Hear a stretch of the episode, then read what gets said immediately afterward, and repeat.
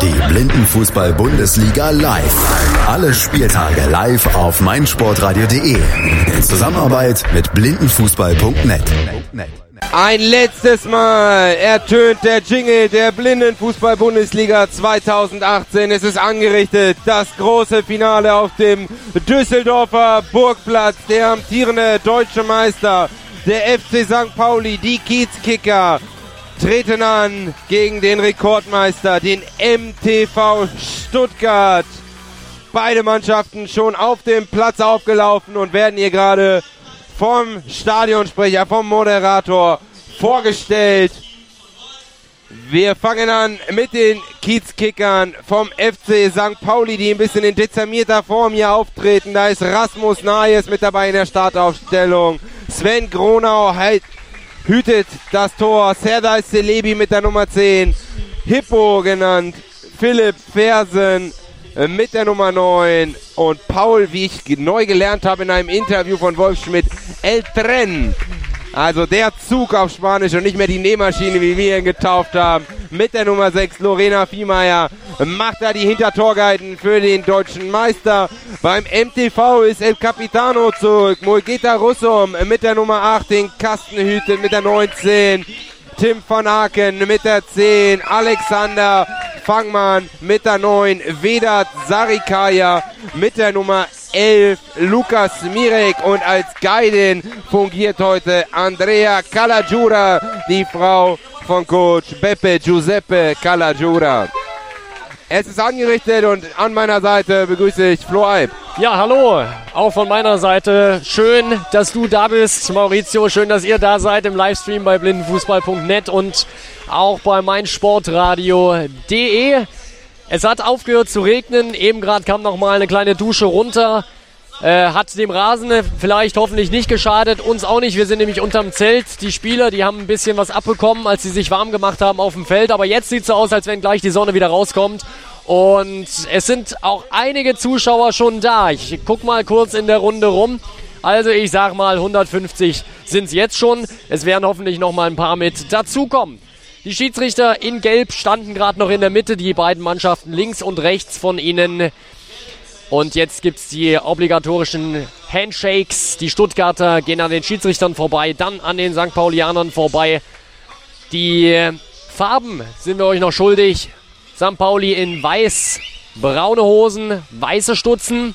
Und die Stuttgarter haben sie nochmal umgezogen, haben sich in weiß aufgewärmt, da haben wir ganz kurz geschluckt. Jetzt haben sie komplett schwarz an. Ja, die Schiedsrichtergilde, die dieses Spiel leiten wird, ist so ziemlich das erfahrenste, was es aktuell im deutschen Blindenfußball gibt. Mit Patrick Sapunzoglu, der auch die deutschen Farben bei der Weltmeisterschaft in Madrid vertreten hat. Mit Dustin Fennemann auch international schon erfahren bei der Europameisterschaft in Berlin. Und am Schiri-Tisch beziehungsweise als dritter Offizieller Nils Haupt Paralympics erfahren, hat die Paralympics in London mitbegleitet. Am Schiedsrichtertisch ist Bastian äh, Gerland und ich glaube auch Robert Gräske, so ist es. Also die fünf Refs, die hier aktiv sind, aber das wünscht man sich eigentlich immer hoffentlich unauffällig sind. Wir sind gespannt, was diese Partie, was dieses Finale zu bieten hat. Ich habe gerade noch mal ähm, letzte Informationen auch vom Coach Giuseppe Calagiura aufschnappen können, der hier nochmal versteckt hinterm Zelt, ich weiß gar nicht, ob ich sagen darf, nochmal eine Beruhigungsfluppe geraucht hat und mir sagt, Maurizio, weißt du, das wird ein anderes Spiel als das 1-0, was wir hatten gegen den FC St. Pauli. Die werden noch tiefer stehen. Und eine Begründung, die dezimierten St. Paulianer habe ich angesprochen, ist nämlich ein Hoffnungsträger, der in Dortmund zurückgekehrt war, nämlich ähm, Torschützenkönig Jonathan Tönsing vom vergangenen Jahr, ist angeschlagen und ist eben nicht nur angeschlagen, sondern ist so sehr angeschlagen, eine Entzündung im Fuß, dass der fehlt. Und auch das wird natürlich Auswirkungen haben auf die Taktik. Also Giuseppe Calagiura erwartet einen defensiven St. Pauli. Wolf Schmidt hat in einem Interview eigentlich schon einen defensiven FC St. Pauli ähm, angekündigt. Also vielleicht wird es ein defensiver FC St. Pauli. Ja, aber sie dürfen natürlich sich nicht zu weit hinten reinstellen, denn wir kennen die Stuttgarter ja nur mittlerweile mit Alex Fangmann haben sie da einen dabei, der aus nichts alles machen kann. Wunderbares Ballgefühl, wunderbares Dribbling, toller Schuss. Der ist immer für einen Treffer gut. Also zu weit hinten reindrücken dürfen sie sich auch nicht. Aber du hast recht, Maurizio. Das ist die Herausforderung, vor der die St. Paulianer jetzt standen. Sie müssen hinten dicht machen, aber dürfen sich auch nicht zu weit hinten reindrängen. Wir sehen jetzt gerade schon die Startaufstellung mit Serdal Selebi, mit Paul Ruge, mit Rasmus Najes und hinten äh, soll Hippo Fersen, Philipp Fersen, alles ausräumen, was da irgendwie Richtung Strafraum kommt. Im Tor Sven Gronau in einem schönen regenbogengestreiften Trikot, schwarze Hose, schwarze Stutzen und die St. Paulianer, die spielen von rechts nach links aus unserer Position. Stuttgart von links nach rechts mit einer offensiven Aufstellung. Ulgeta Russam ganz hinten, Lukas Smirek davor und dann zwei Angreifer. Alex Fangmann auf der linken Seite und rechts von ihm Vedat Sarikaya. Die beginnen im Tor. Tim van Aken hat sich gerade noch abgestützt und jetzt warten alle auf den Anpfiff. Abklatschen von den Schiedsrichtern nochmal hatte ich gesagt, sind komplett in Gelb, heben sich also wunderbar ab, auch von den Farben. Und jetzt sind schon ein paar mehr Zuschauer auch da. Also jetzt haben wir die 200 auf jeden Fall geknackt. Und jetzt warten wir auf den Anpfiff mit der neongelben Pfeife von Schiedsrichter Patrick Saponzoglu farblich abgestimmt zum Trikot, du hast es ja gesagt. Richtig, auch das passt. Also es ist alles vorbereitet für dieses Saisonfinale hier in Düsseldorf auf dem Ostplatz. Nein, auf dem Burgplatz. So rum heißt er. Und der Ball ist frei auf der rechten Seite. Gleich mal im Angriff. Paul Ruge. Energisch. Alex Fangmann in der Verteidigung dazwischen. Serdar Selebi übernimmt und wird gleich gelegt. Hakeln am der Bande. Richtig erkannt vom Schiedsrichter Dustin Fennemann. Der steht gleich direkt daneben. Aus, gerade ausgestreckter Arm, konsequente Körpersprache vom Referee. Und es gibt den ersten Freistoß für die St. Paulianer. Drei Meter vor der Broken Line. Das ist die gestrichelte Linie, die sich zwölf Meter im Feld der Stuttgarter befindet und natürlich auch auf der anderen Seite befindlich ist.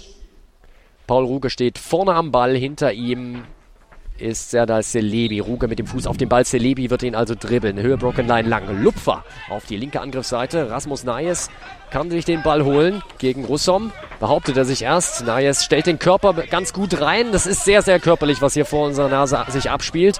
Jetzt wird Nayes an die Bande gedrängt von Sarikaya und Nayes löst das gut, spielt zurück zu Ruge. Ruge geht ins Dribbling. Das kennen wir von ihm. Enge Ballführung, schnelles Dribbling, geht er immer wieder rein, versucht so seine Gegner schwindig zu spielen. Gelingt in dem Fall nicht. Alex Fangmann hat es gut antizipiert.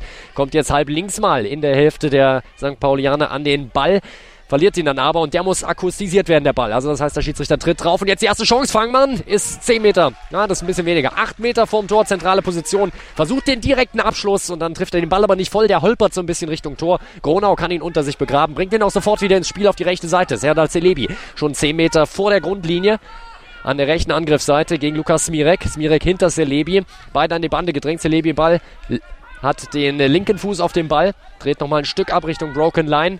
Und jetzt hat er ihn etwas verloren. Smirek und Fangmann, die beiden Stuttgarter, die Routiniers im Team, zusammen im Verbund, spielen sich jetzt wieder in die St. Paulianer Hälfte. Fangmann, linke, über die linke Seite gekommen. Wechsel parallel zur Mittellinie zu Sarikaya. Der dreht nochmal zurück, wieder in die eigene Hälfte der Stuttgarter. Und dann der Pass von der Mitte auf die linke Angriffsseite. Vor der Grundlinie versucht den Fangmann noch zu holen, kommt aber nicht mehr entscheidend dran. Der Ball geht über die Grundlinie jetzt aus und es gibt den Abwurf von Sven Gronau. Er holt sich den Ball jetzt aus dem Tor aus. Zweieinhalb Minuten sind gespielt, aber der wirft der halb hoch Sarikaya an. Das ist die Kontermöglichkeit, aber der braucht zu lange an der Bande. Die St. Paulianer nehmen den Zweikampf wieder auf. Sarikaya läuft parallel zur Broken Line. Acht Meter Torentfernung. Übergibt dann Fangmann. Fangmann in Schussposition. Rechteck. Und der Ball ist drinne. Das war's mit dem 0 zu 0 Tipp. Alexander Fangmann. 1 zu 0 für den MTV Stuttgart. Aber was war das für ein kurioses Tor? Sven Gronau will das Spiel schnell machen mit dem halbhohen Abwurf, trifft wieder Zarikaya an der Brust. Der läuft parallel zum Sechser ins Zentrum, übergibt den Ball oder es war mehr ein Wegglitschen direkt in die Füße von Fangmann. Der macht einen Schritt aus der Drehung mit der rechten Pike rechts unten rein, direkt neben den Pfosten. Keine Chance für Gronau, diesen Ball zu parieren und so steht es nach drei Minuten 1 zu 0. Also besser kannst du nicht starten, Flo. Absolut und Sven Gronau völlig konsterniert, steht in seinem eigenen Tor, die Hände in die Hüften gestützt. So sieht jemand aus, der sich gerade richtig über sich ärgert. 1 zu 0 Stuttgart und das stellt schon mal mal das Spiel ein Stück weit auf den Kopf. Jetzt müssen die St. Paulianer, die kommen jetzt über Rasmus Nahes, halb linke Seite, über die Broken Line drüber. Tritt gut auf den Ball, lässt dadurch zwei Stuttgarter aussteigen, aber jetzt muss er auch Bewegung reinbringen. Und das gelingt ihm nicht. Lukas Smirik, der kleine Verteidiger, wendig und schmal, ist immer an der richtigen Stelle. Und er holt sich jetzt den Ball. Verliert ihn danach kurz, der muss akkustisiert werden. Jetzt suchen sie ihn wieder an der Broken Line. Linke Angriffsseite der St. Paulianer in der Hälfte der Stuttgarter. Und dann ist es wieder Smirek mit Najes. Najes setzt sich da mal durch, ist am ersten vorbei, aber dann ist da noch Fangmann. Najes als einziger vorne. Jetzt mal durch zwei durch. Jetzt ist er in Schussposition, könnte eigentlich mit dem langen Bein noch an den Ball kommen. Mulgeta Russum ist noch da gegen Najes. Da wird geschoben und jetzt gibt's das Offensivfoul von Rasmus Najes. Russum beschwert sich da auch beim Schiedsrichter. Vielleicht ein bisschen zu spät unterbrochen. Da hatte Najes ganz schön gegen Russum da geschoben, der eigentlich schon an ihm fast vorbei war, hat ihn da eingeklemmt mit dem Knie. Also, das hätte man ein kleines bisschen eher abpfeifen können, aber wie dem auch sei, abgepfiffen ist abgepfiffen und äh, ob das so erfolgsversprechend ist, Rasmus Nahes im Moment als einziger vorne hat es da ganz, ganz schwer, weil die Stuttgarter natürlich hinten jetzt Beton anrühren. Absolut, äh, gerade eben bei der Szene, es war ein Foul von Nice, aber Russo resolut schubst da Nice nochmal weg. Für mich müsste da eigentlich auch die Schiedsrichter da nochmal eine Ermahnung bringen, denn das geht nicht und das darf ihm auch nicht passieren, dem abgebrühten und erfahrenen Russum. Aber es ist auch sein erstes Spiel seit langer Zeit wieder. Aber da muss er cooler bleiben. Aber es zeigt, Emotionen sind da. Freistoß ausgeführt. Smirek dribbelt über die eigene Broken Line. Halblinke Position. Alle vier St. Paulianer Verteidiger tief in der Hälfte. Ball geht an der Bande entlang zu Fangmann. Fangmann will wieder zurück zu Smirek legen. Spielt ihm den Ball aber durch die Bande. Smirek muss neu aufbauen. Da versucht Ruge in den Zweikampf zu kommen. Erreicht ihn aber nicht. Smirek schießt Fangmann, spielt Fangmann an und Fangmann mit dem direkten Schuss. Schwierig technisch. Und das macht er gut, aber kein Problem für Groß Gronau und diesmal kommt der Ball flach und nicht hoch abgeworfen, geht der Gefahr aus dem Weg, aber landet nicht beim Mitspieler Ruge, sondern bei Sarikaya, der zieht auf über rechts. Nais blockiert ihn und Nais mit dem zu späten Boy. Teamfoul Nummer zwei in den FC St. Pauli und auch persönliches Foul Nummer zwei gegen Naes, denn wir erinnern uns, vor wenigen Augenblicken war auch er der Übeltäter gegen Russum auf der rechten Seite.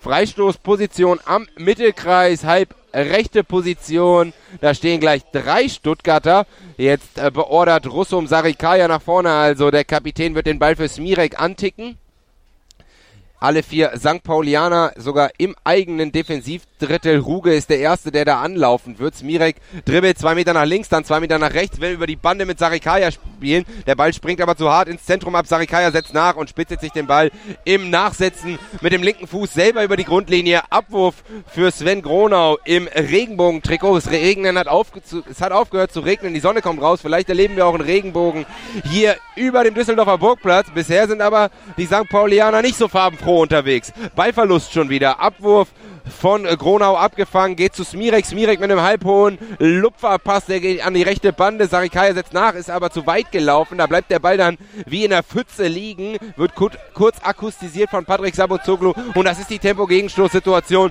für Nayes. Nayes über die linke Seite, jetzt schon an der Broken Line, da will er drauf treten mit der Sohle und der Ball glitscht ihm weg und Smirek ist im Zweikampf. Nayes holt sich aber an der Bande wieder, schirmt ihn ab, könnte hintenrum zu Ruge spielen, macht er auch, aber der kann ihn nicht kontrollieren, muss ihn passieren lassen und ihn wieder einsammeln an der eigenen Broken Line, zentrale Position. Könnte jetzt aufbauen über rechts. Da bietet sich Serdar Celebi an, aber er macht es alleine, tritt auf den Ball, verliert so Sarikaya, geht am ersten vorbei, am zweiten vorbei, er trennt sie durch, aber dann ist Russo mit dem rechten Fuß dran in der Seitwärtsbewegung, macht den Laufweg von Paul Ruge, der das gut gemacht hat, Sarikaya und Smirek abgeschüttelt hat, zu und es gibt in der Folge den Eckstoß von der linken Seite. Ruge tippelt da auf den Ball rum um ihn für Rasmus Nayes hörbar zu machen. Sieben Minuten sind gespielt in dieser ersten Halbzeit. 1 zu 0 die Führung durch den Treffer in der dritten Spielminute von Fangmann. Nayes dribbelt von dieser Ecke weg Richtung Broken Line, will dann den Querpass spielen, aber steil spielt er ihn, während Celebi parallel zu ihm auf der rechten Seite gewartet hat. So geht der Ball an die Bande und Russum sammelt ihn auf. Langer Diagonalpass schon ins Offensivdrittel. Sarikaya geht hinterher an der rechten Bande, attackiert von Russum. Kann Sarikaya den Ball abschirmen? Ja, macht er gut, kontrolliert ihn, dreht sich rum, könnte Fangmann links mitnehmen, will ihn reinstechen, aber abgefangen Anfang von Ruge. Der kriegt ihn aber nicht richtig mit. Zweiter Versuch. Kann er den kontrollieren, aber dann stört ihn Fangmann und das ist das Foul. Ich glaube, weil Sarikaya mit dazukommt mit dem zu späten Voy. So ist es und deswegen auch Teamfoul Nummer zwei gegen den MTV Stuttgart. Also jetzt ausgeglichen in der Teamfoul-Wertung 2 zu 2, wo es aber nicht ausgeglichen ist nach 8 Minuten, ist nämlich beim entscheidenden Flow beim Spielstand 1 zu 0 für den MTV.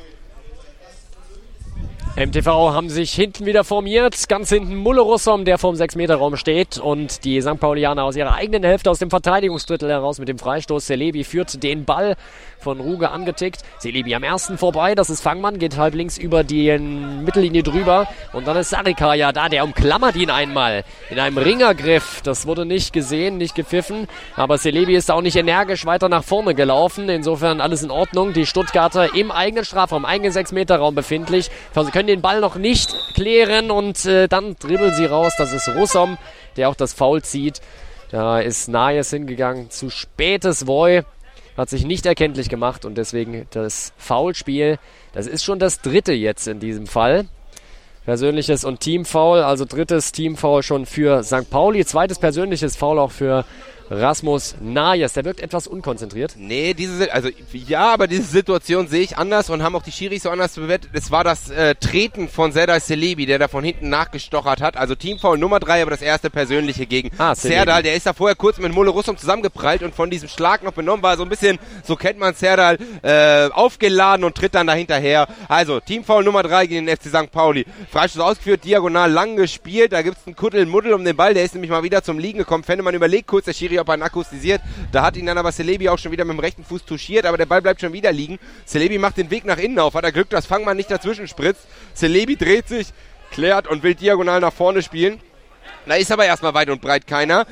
Sarikaya verpasst den Ball. Das ist die Chance für Nayes in diesen Zweikampf reinzukommen. Nayes kann sich da aber nicht von der Bande lösen. Sarikaya schirmt den Ball clever ab und spielt an der Bande hintenrum zurück zu Russum. Russum Probleme, den Ball zu finden. Im zweiten Anlauf läuft er da auf Smirek zu, aber da ist weit und breit kein St. Paulianer. Da schickt er Smirek weg und spielt den Ball selber nach vorne, will er, aber spielt direkt in die Brust von Nayes. Nayes jetzt wieder Kontergelegenheit. Eins gegen drei durchs Zentrum, aber er verliert die Ballkontrolle schon. Muss wieder neu aufziehen. Immer noch nahe ist. 14 Meter Torentfernung. Legt sich den Ball clever vor. Wird dann da in die Zange genommen. Für mich ist ein Foul von Sarikaya. Spiel läuft aber weiter. Nahe kämpft sich da den Ball im Strafraum.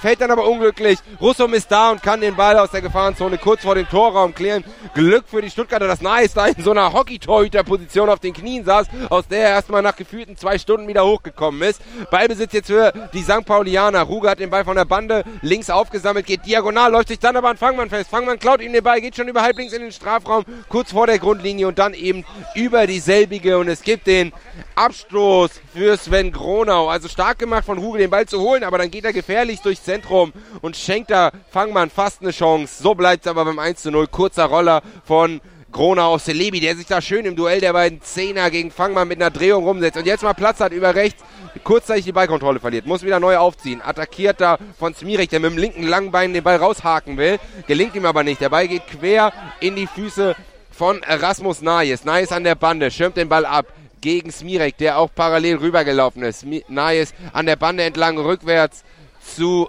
Ruge. Ruge kommt da ins Straucheln, wird da auch sofort angelaufen von Sarikaya. Kann sich jetzt aber mal lösen, verliert dann aber die Ballkontrolle, als er an Smirek vorbeiläuft. Ball trudelt ins Offensivdrittel von St. Pauli. Ruge sammelt ihn wieder auf, über halb rechts. Oh, da gibt's die Grätsche, das muss man pfeifen.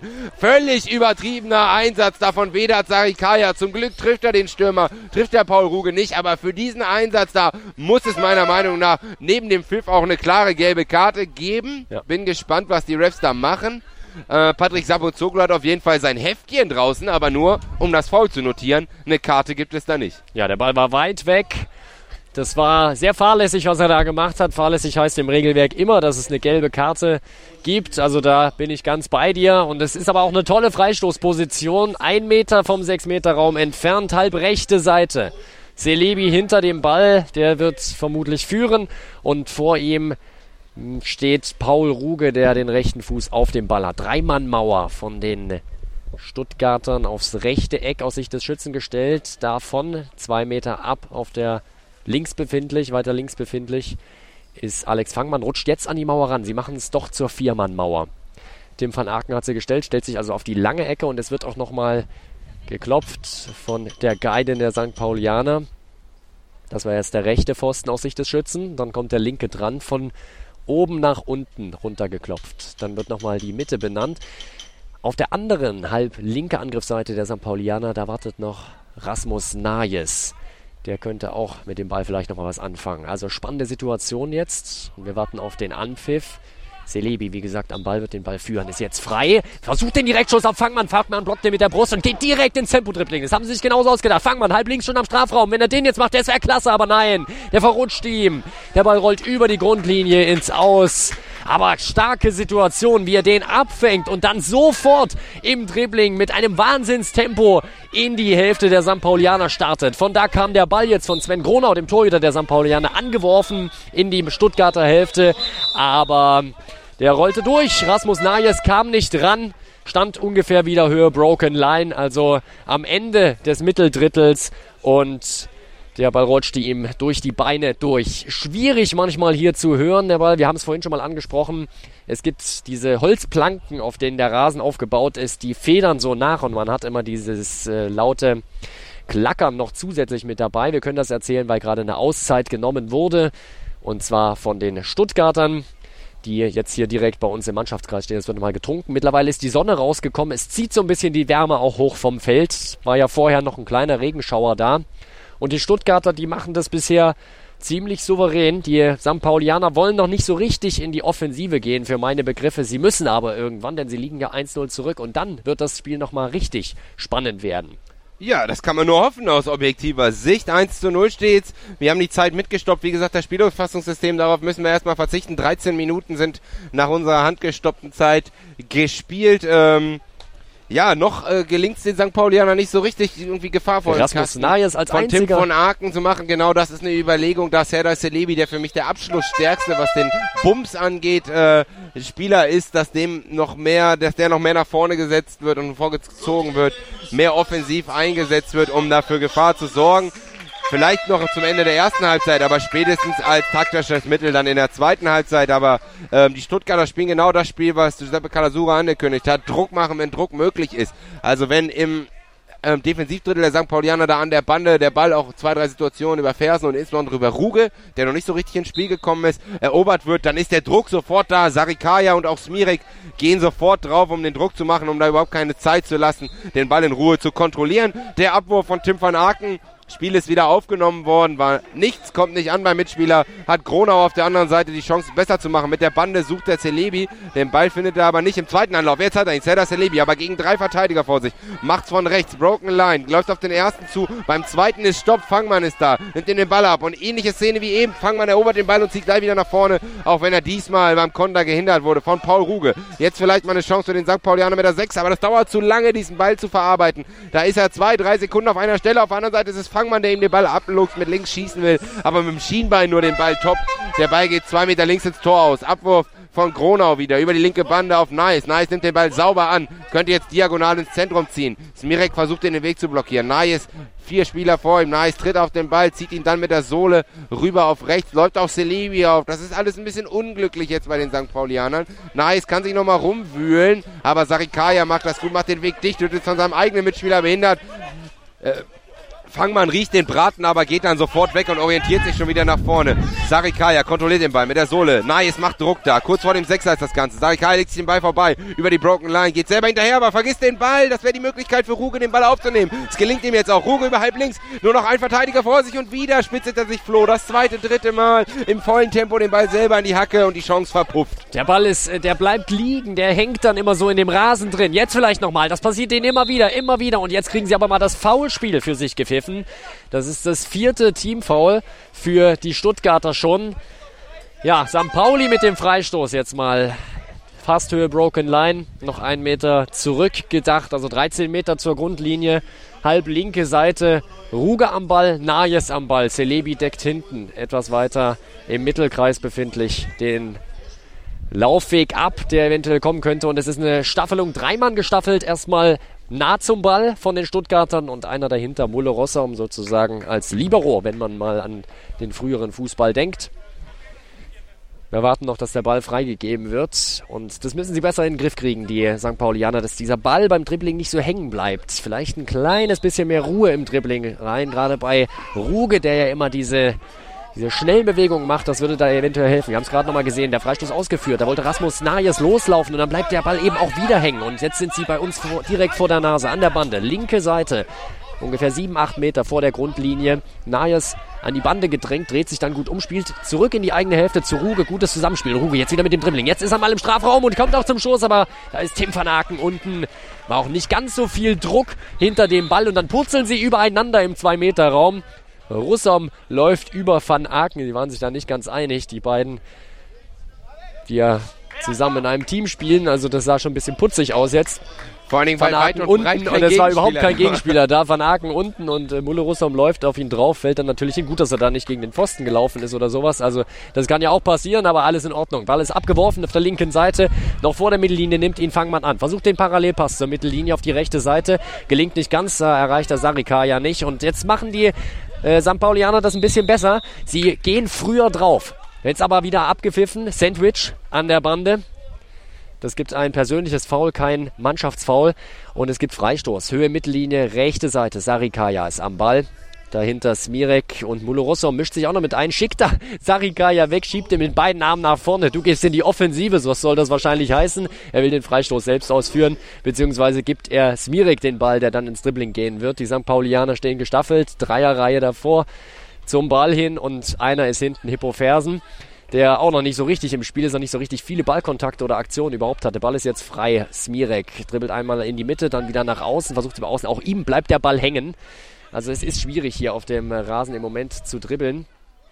Smirek, jetzt suchen sie den Ball da an der rechten Angriffsseite der Stuttgarter, 7, 8 Meter schon in der St. Paulianer Hälfte, können ihn nicht richtig festmachen. Da ist noch Rasmus Najes dabei, der sich die Kugel jetzt mal holt, den mal sicher zwischen den Beinen und dann ins Dribbling starten will. Sarikaya, gegen den setzt er sich durch. Immer noch Najes, geht halb links über die Mittellinie drüber, wird dann wieder an die Bande gedrängt. Smirek hinter ihm, schiebt da oben mit den Armen. Das ist ein ungleiches Duell. Smirek ist über einen Kopf kleiner als Rasmus Najes. Und die St. Paulianer holen sich aber den Ball wieder. Paul Ruge ist das, geht jetzt mal rechts über die Mittellinie drüber tritt dann auf den Ball, schnelle, wendige Bewegung. Wenn er den jetzt mitnehmen kann mit Tempo, dann kommt er auch noch vorbei. Aber nein, das ist Alex Fangmann ist noch da, der Verteidiger, der jetzt in Verteidigerposition ist, auf der linken Verteidigerseite. Der Stuttgarter macht das sehr gut, der Nationalspieler mit all seiner Routine und dann verliert er aber den Ball im Vorwärtsgang. Höhe Mittellinie ist dann einfach wieder Schluss. Dann laufen sich da Celebi und Fangmann fast noch über den Haufen. Ohne Ball alles die Aktion, deswegen auch nicht abgepfiffen. Der Ball ist jetzt auf der linken Angriffsseite der Stuttgarter, kurz hinter der Mittellinie Sarikaya mit dem Flachball in die Spitze gespielt. Der rollt langsam durch den Strafraum, durch den 6-Meter-Raum durch, ist vor der Grundlinie, geht aber nicht ins Aus. Darauf haben sie wahrscheinlich spekuliert, die St. Paulianer. Gronau greift nämlich vorher nicht ein, obwohl er das hätte machen können. Und dann lösen sie es aber gut. Flachspiel von der Grundlinie zu Gronau, der den Ball wieder ins Spiel bringt. Der ist jetzt zentral in der St. Paulianer Hälfte. Sarikaya ist das, kommt links an den Strafraum ran. Von Hippo Fersen da, bedrängt. Macht der junge St. Paulianer ganz gut. Holt sich die Kugel, kann dann aber nicht entscheidend in den Vorwärtsgang starten. Sarikaya ist auch immer noch da, ist immer noch bissig, griffig, will da die Kugel nicht freigeben. Sie sind weit reingedrängt in die eigene Hälfte, die St. Paulianer. Und immer noch sind die Stuttgarter im Ballbesitz. Jetzt Querpass auf Fangmann, der ist halb rechts am Strafraum. Müssen sich jetzt nur noch mit der Hüfte ein bisschen rumdrehen, aber das gelingt ihm nicht. Er geht nach, ein Stück weiter nach außen, dreht sich dann einmal um die eigene Achse, dann wieder in die Zentrale. Die St. Paulianer stolpern übereinander und dann ist der Abschluss und dann wird er aber geblockt von drei, vier St. Paulianern, die da so ein bisschen wie so eine so eine Entenfamilie hinter ähm, Alex Fangmann hinterhergelaufen sind, also er sich da drehte und dann folgten sie ihm alle immer den Laufweg entlang. Das sah auch ein bisschen putzig aus. Jetzt ist der Ball immer noch oder wieder in der St. Paulianer Hälfte auf der linken Seite. Smirek diesmal im Angriff gegen Fersen. Drei, vier Meter vor der Grundlinie. Das ist die linke Angriffsseite von Stuttgart. Sie sind jetzt an der Bande. Fersen drückt da Smirek rein. Der löst es ganz gut, spielt zurück zu Sarikaya. St. Paulianer greifen nicht immer direkt an, das sollten sie vielleicht mal machen. Sarikaya mit dem Wechsel auf die rechte Angriffsseite. 7, 8 Meter in der Hälfte der St. Paulianer ist es Fangmann, auch wieder an der Bande, der sich gegen Nayes behaupten will. Und Nayes macht es aber gut, holt sich die Kugel. Jetzt müssen sie ihn aber mal rausbefördern. Die Stuttgarter St. Paulianer immer noch weit reingedrängt. Ein Stuttgarter ist in der eigenen Hälfte und deckt ab. Das ist Mulu Rossom und der Ball ist jetzt zentral in der St. Paulianer Hälfte. Jetzt löst sich mal Paul Ruge. Paul Ruge über die linke Seite. Gehen. Dann läuft er aber ins Smirek rein. Smirek, der, der ein super Verteidiger ist von den Stuttgartern, seinerseits geht wieder in Richtung Mittellinie, verliert dann da die Kugel und jetzt gibt's das nächste Foul und Maurizio schüttelt schon ein bisschen den Kopf. Das ist dann müsste ja das fünfte Teamfoul sein, dann eigentlich schon für Stuttgart. Also da wird es eng so langsam. Ab dem sechsten Teamfoul gibt es dann nämlich schon die Penaltystöße. Ja, ich habe den Kopf geschüttelt, weil Sarikaya, nice, äh, erobert sich den Ball an der linken Bande und zieht dann diagonal zwei, drei Schritte rein. Äh, Sarikaya steht, sagt das Voy und äh, nice läuft ihm rechts gegen den unteren Fuß und kommt dann ins Stolpern. Und das ist für mich kein Foul, weil er statisch steht. Also er macht gar keine aktive Bewegung. Wenn du das Wohl gehört harte hast. Entscheidung, harte Entscheidung. Ich sehe seine Lippen im Bewegen. Waren es zwei, waren es Ja. drei Meter. Der, der Abstand war gar nicht gegeben, um vorher Void zu sagen. Also harte Entscheidung in meinen Augen und insbesondere hart aus Sicht der Stuttgarter, weil es eben das fünfte war. Aber- das heißt, bei jedem weiteren, Entschuldigung, willst du mal reinspringen, ganz kurz noch, bei jedem weiteren, weil auch immer mal der ein oder andere Novize hier mit einschaltet, bei jedem weiteren Teamfoul in dieser ersten Halbzeit gibt's egal wo das Teamfoul stattfindet, 6 Meter. Äh, Ein Doppelpenalty, einen 8 Meter. Ein 8 Entschuldigung. Meter. Also den 6 Meter noch nicht ganz. Das wäre zu vergleichen mit dem Strafstoß oder dem Elfmeter im Fußball. Es ist noch ein kleines Stück weiterhin. Trotzdem eine riesige Chance natürlich. Aber wir müssen auch sagen, gleich ist Halbzeitende. Bei uns, bei mir zumindest, ist jetzt schon über 21 Minuten. Moment, wir spielen ja 25 Minuten. Also es ist nicht. äh, wir- spielen 21 Minuten. Du schüttelst den Kopf. 20. So ist es 20 und ähm, zweimal 20. Wir haben eine Netto-Spielzeit in der Blindenfußball-Bundesliga, haben wir so ein etwas aufgeweichteres Regelwerk, in dem wir ähm, die Zeiten außerhalb, bei Spielunterbrechung außerhalb der Offensiv- und Defensivbereiche dann eben auch weiterlaufen lassen. Wir haben ja die Timeouts mit drinne. Jeder Mannschaft steht da entsprechend ein Timeout zu, aber es muss kurz vor Ende der ersten Halbzeit sein. Wir sind, wie gesagt, eben nur noch handgestoppt mit dabei. Aber ähm, ja, auch innerhalb von wenigen Augenblicken, äh, Flo, kann eben das entscheidende Foul sein. Aber jetzt muss natürlich, und ich denke, dass Giuseppe Calagiura das im Rahmen dieses Timeouts auch gesagt hat, Jungs, bringt euch nicht um euren Lohn, indem ihr jetzt ein unnötiges Foul macht und so den FC St. Pauli möglicherweise ins Spiel bringt. Denn das kann man jetzt schon mal so zwischenbilanzieren. St. Pauli tut sich unheimlich schwer, in dieses Spiel reinzukommen. Und man hat das Gefühl, auch von ihrer taktischen Grundordnung, es würde noch 0-0 stehen. Sie müssen irgendwann aufmachen und dann wird's richtig interessant mit den schnellen Vorstößen vom MTV Stuttgart. Klar, also bei mir auf der Uhr sind es jetzt schon über 21 Minuten gespielt. Das hat mich jetzt ein bisschen durcheinander gebracht. Zwei Minuten sagt uns gerade die Regie, dass wir das noch haben. Okay, dann äh, müssen wir vielleicht unsere Uhr nochmal überprüfen. Ist aber egal. Es wird auf jeden Fall jetzt eine Variante besprochen worden sein von den St. Paulianern. Entweder wollen sie das Foul ziehen oder was ich eher glaube, sie wollen den Ball gut Richtung Tor bringen und dann hoffen, dass hier was funktioniert. Halblinke Seite, drei, vier Meter von der Broken Line entfernt. Jetzt gibt's Nayes, der dribbelt erst nach außen, zieht dann in die Mitte. Ah, da sehen wir in seiner Körpersprache, dass er da das sehr exakt und genau umsetzen wollte. Ruge jetzt schon wieder im Dribbling in einer schlangenförmigen Bewegung an einem ersten vorbei am zweiten und dann chippt er den Ball hochwärts. Der bleibt bei Fangmann hängen, aber der Ball ist immer noch bei Ruge. Geht jetzt an Richtung, in Richtung Strafraum, wollte zentral gehen. Passt dann auf die linke Seite. Da ist es Rasmus Nayes, der vor uns jetzt direkt befindlich im Zweikampf mit Smirek. Drei, vier Meter von der Grundlinie entfernt. Nayes holt sich die Kugel, zieht Pass parallel zur Broken Line etwas Richtung Mitte. Ist jetzt halb links. Höhe Broken Line, also knapp im Angriffsdrittel. Und dann der Wechsel. Allerdings kein guter Pass. Der sollte wahrscheinlich parallel zur Broken Line kommen. Etwas zurückgespielt. Dadurch ist Celebi etwas das Tempo rausgenommen. Trotzdem macht er es gut. Läuft den langen Weg von halb rechts auf halb links und dann Torentfernung ungefähr 10 Meter. Chippt er mit dem linken Fuß. Er geht allerdings recht weit links am Tor vorbei. Abwurf von Tim von Aken über die Mittellinie drüber. Hajan, Dori Hajan, Haji, Doran Haji, so rum, jetzt habe ich's, ist im Ballbesitz gewesen, wurde gerade eingewechselt bei den Stuttgartern, wechselte von der rechten Seite auf die linke Seite. Alex Fangmann ist da zu finden, für mich bisher bester Spieler im Spiel, spielt sich auch da wieder durch zwei durch, elegante Bewegung, er weiß genau, wo die Gegenspieler stehen, dann spielt er den Ball durch diese Lücke, läuft genau im richtigen Moment hinterher, sodass er da zwei stehen lässt damit. Und dann ist der Ball aber doch etwas zu weit Richtung Grundlinie gelaufen konnte er nicht direkt holen. Allerdings lässt er da auch nicht locker, denn die St. Paulianer, die klären nicht gut. Hippo Fersen eigentlich lange im Ballbesitz, hätte den ja mal rausbringen müssen, rausbefördern müssen aus der eigenen Hälfte. Gelingt ihm nicht, da ist Alex Fangmann schon lange wieder da und jetzt wieder dieses Spiel. Alex Fangmann vor dem Ball, hinter ihm vier St. Paulianer und jetzt gibt's den Eckball. Da war nämlich noch einer zuletzt dran, der den dann rausbefördert hat. Ich weiß gar nicht, wer den so konsequent rausgeklärt hat. Einfach mal gegen den Ball geplautzt und der geht ins Aus. Linke Seite gibt es die Ecke für, St. Äh, für die Stuttgarter. Alex Fangmann vorne, Dori, Doran Haji hinterher, der jetzt ins Dribbling geht. Dann einmal Richtung Grundlinie und dann in Richtung Tor spielt und dann muss ich mal kurz zucken. Das ist ja Wahnsinn. Der Äh, Sven Gronau schon wieder im Nachfassen, scheint hier etwas nervös zu sein. Das kennen wir von ihm gar nicht. Aus einer fast unmöglichen Position überhaupt ein Tor zu erzielen. Noch diese Chance gerade. Doran Hatschi zieht von der Ecke in Richtung Mitte des Spielfeldes, dreht sich dann einmal um 180 Grad wieder Richtung Grundlinie und dann aus spitzestem Winkel chippt er den irgendwie rein Richtung des Tores und eigentlich hat den Gronau schon, patscht da mit Beinen links und rechts zusammen und dann rutscht er ihm irgendwie unten drunter durch, durch die Beine und geht dann fast noch über die Torlinie in den Kasten. Na, das wäre erst eine Story gewesen, aber es bleibt beim 1 zu 0 und Gronau der muss wohl einmal richtig schön durchschnaufen. Hat eh schon wenig Haare. Wenn er sich die jetzt noch rauft, dann hat er gar keine mehr. Ja, war nochmal Glück im Unglück. Was mich äh, irritiert oder verwundert hat, ist äh, die zwei Minuten, die nach dem Timeout noch zu spielen waren, was eine Menge Zeit ist, um noch einen Foul zu ziehen. St. Pauli spielt hintenrum, bereitet den Angriff vor, wo äh, Stelebi hier den Abschluss gesucht hat. Für mich dann taktisches Mittel, wenn ich Trainer wäre, sagt, riskiert, geht rein in die Männer, versucht das Dribbling, versucht mit Tempo direkt drauf zu gehen, Druck, Druck, Druck, um das Team faul zu ziehen. Denn St. Pauli ist nicht im Spiel, dann ist das ein, eine Möglichkeit, auch eine völlig legitime Möglichkeit, über den Double Penalty zurückzukommen. Da waren sie mir nicht fickerig, Sie nicht geil genug drauf.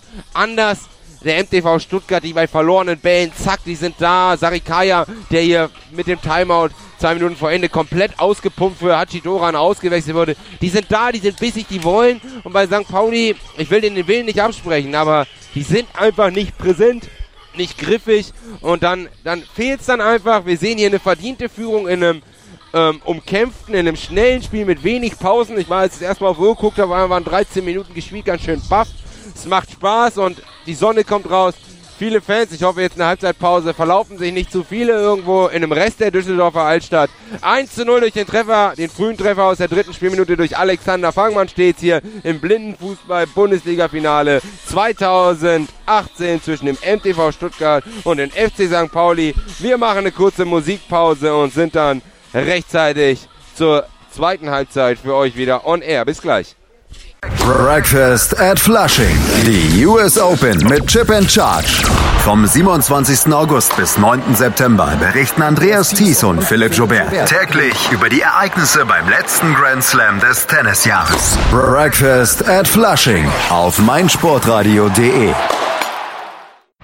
Die Zirbelnuss ist eine Wappenfigur in Form des Auf die Zirbelnuss. Der FC Augsburg Talk auf meinsportradio.de. Übrigens kannst du jetzt alle Sendungen auch einzeln abonnieren. Auf iTunes oder auf meinsportradio.de. Wir melden uns zurück hier vom Sportplatz. Na, Sportplatz kann man nicht sagen. Vom Marktplatz in Düsseldorf, mitten in der Stadt. Stadtspieltag, der Finalspieltag der Blindenfußball-Bundesliga-Saison 2018. Und jetzt gibt's das Finalspiel, die zweite Hälfte.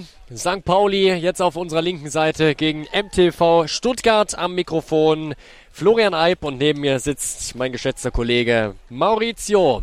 Genannt Mäuschen Valgoglio, der nämlich gerade den Spion gespielt hat eher unfreiwillig bin ich da in die Halbzeitbesprechung der St. Paulianer reingeraten. Das hätte ich auch gern mal gehört. Und äh, habe zugehört, so ein bisschen gelauscht, äh, was Wolf Schmidt seiner Mannschaft appelliert und er hat gar nicht so viel Taktisches gegeben, sondern er hat versucht, viel mehr über die emotionale Schiene zu kommen und genau das angesprochen, was eklatant war, nämlich die Ballsicherheit, den Mut.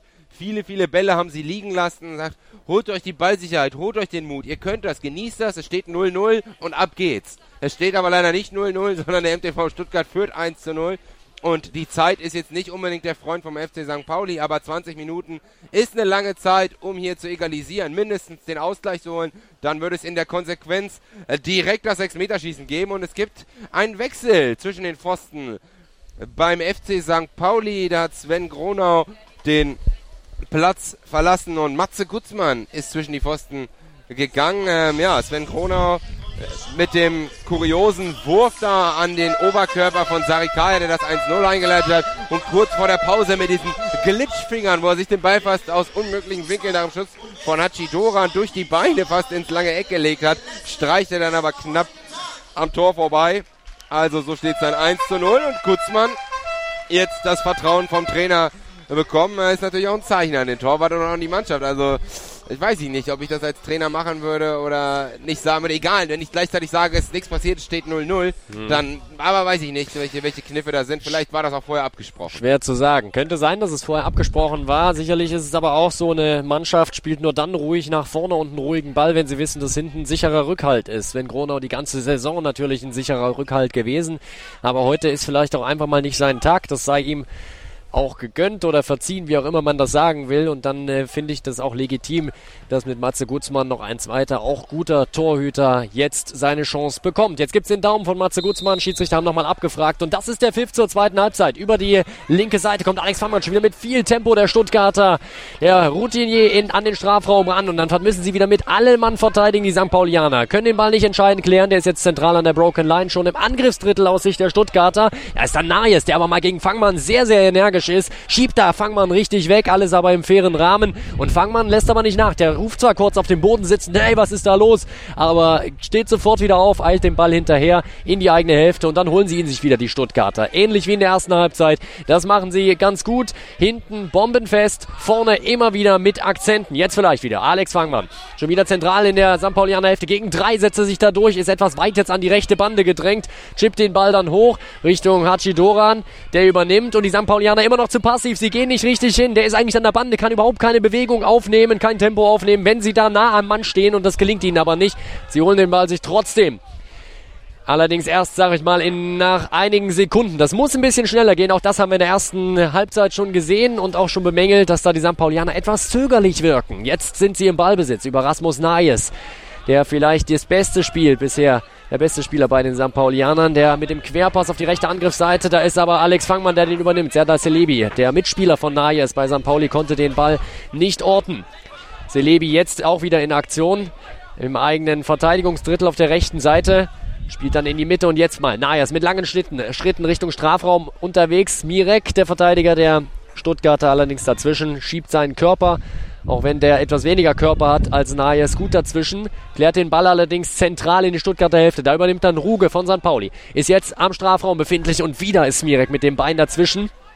Wieder kann er nicht kann er nicht entscheidend klären. Jetzt ist es Celebi, der St. Paulianer, der immer hinterhergeht. Und Fangmann am Ende der Stuttgarter, der das Ganze auflöst und mal von der linken Seite auf die rechte Seite wechselt. Da sollte Hachidoran den Ball aufnehmen. Gelang ihm nicht. Nayes ist im Ballbesitz.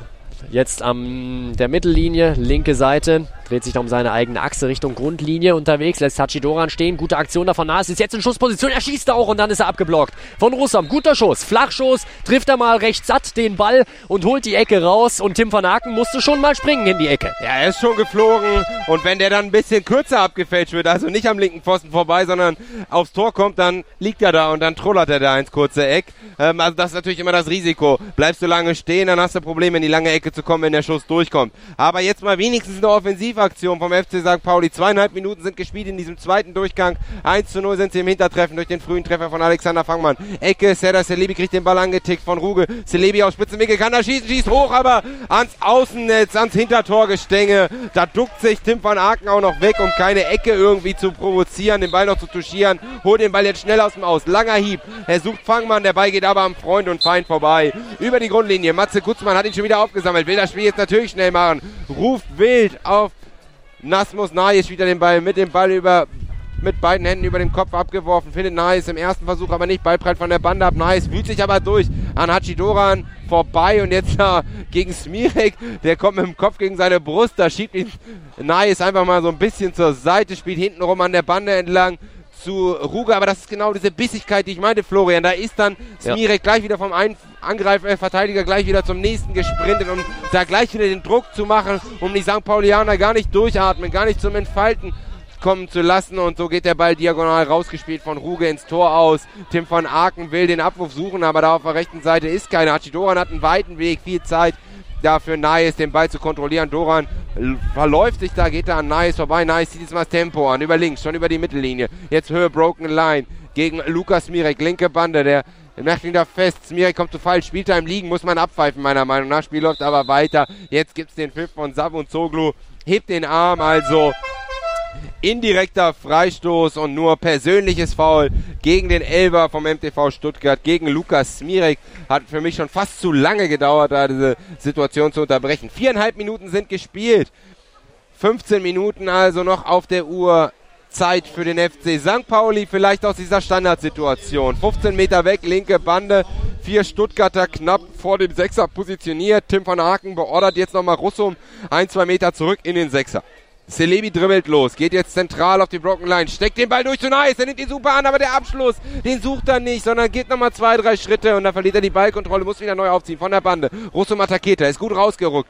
Nice kann sich aber durchtanken gegen Russum, aber dann schirmt Fangmann den Ball klasse ab, will sich drehen und den Ball klären. Jetzt kommt Russum wieder dazu, Wattenkuddel, Muddel, der Ball geht jetzt nach vorne, weil Celebi auch noch dazu gekommen ist. Der war mit der Hacke geklärt. Fangmann geht hinterher, kommt zu Fall, Spiel läuft da weiter. Boy war da von Ruge. Ruge jetzt im Ballbesitz über rechts. Geht schon wieder Richtung Sechser. Spitzer Winkel. Smirek drängelt ihn gut ab. Der Ball bleibt einen Meter vor der Grundlinie liegen im Sechser. Drei Verteidiger sind da und eben Paul Ruge, der den Ball führt oder versucht zu führen. Der Ball jetzt Richtung Eckfahne rausgedrängelt. Und Sappo Zuglu steht da auch mit in dem Knoll drin und entscheidet auf Abstoß.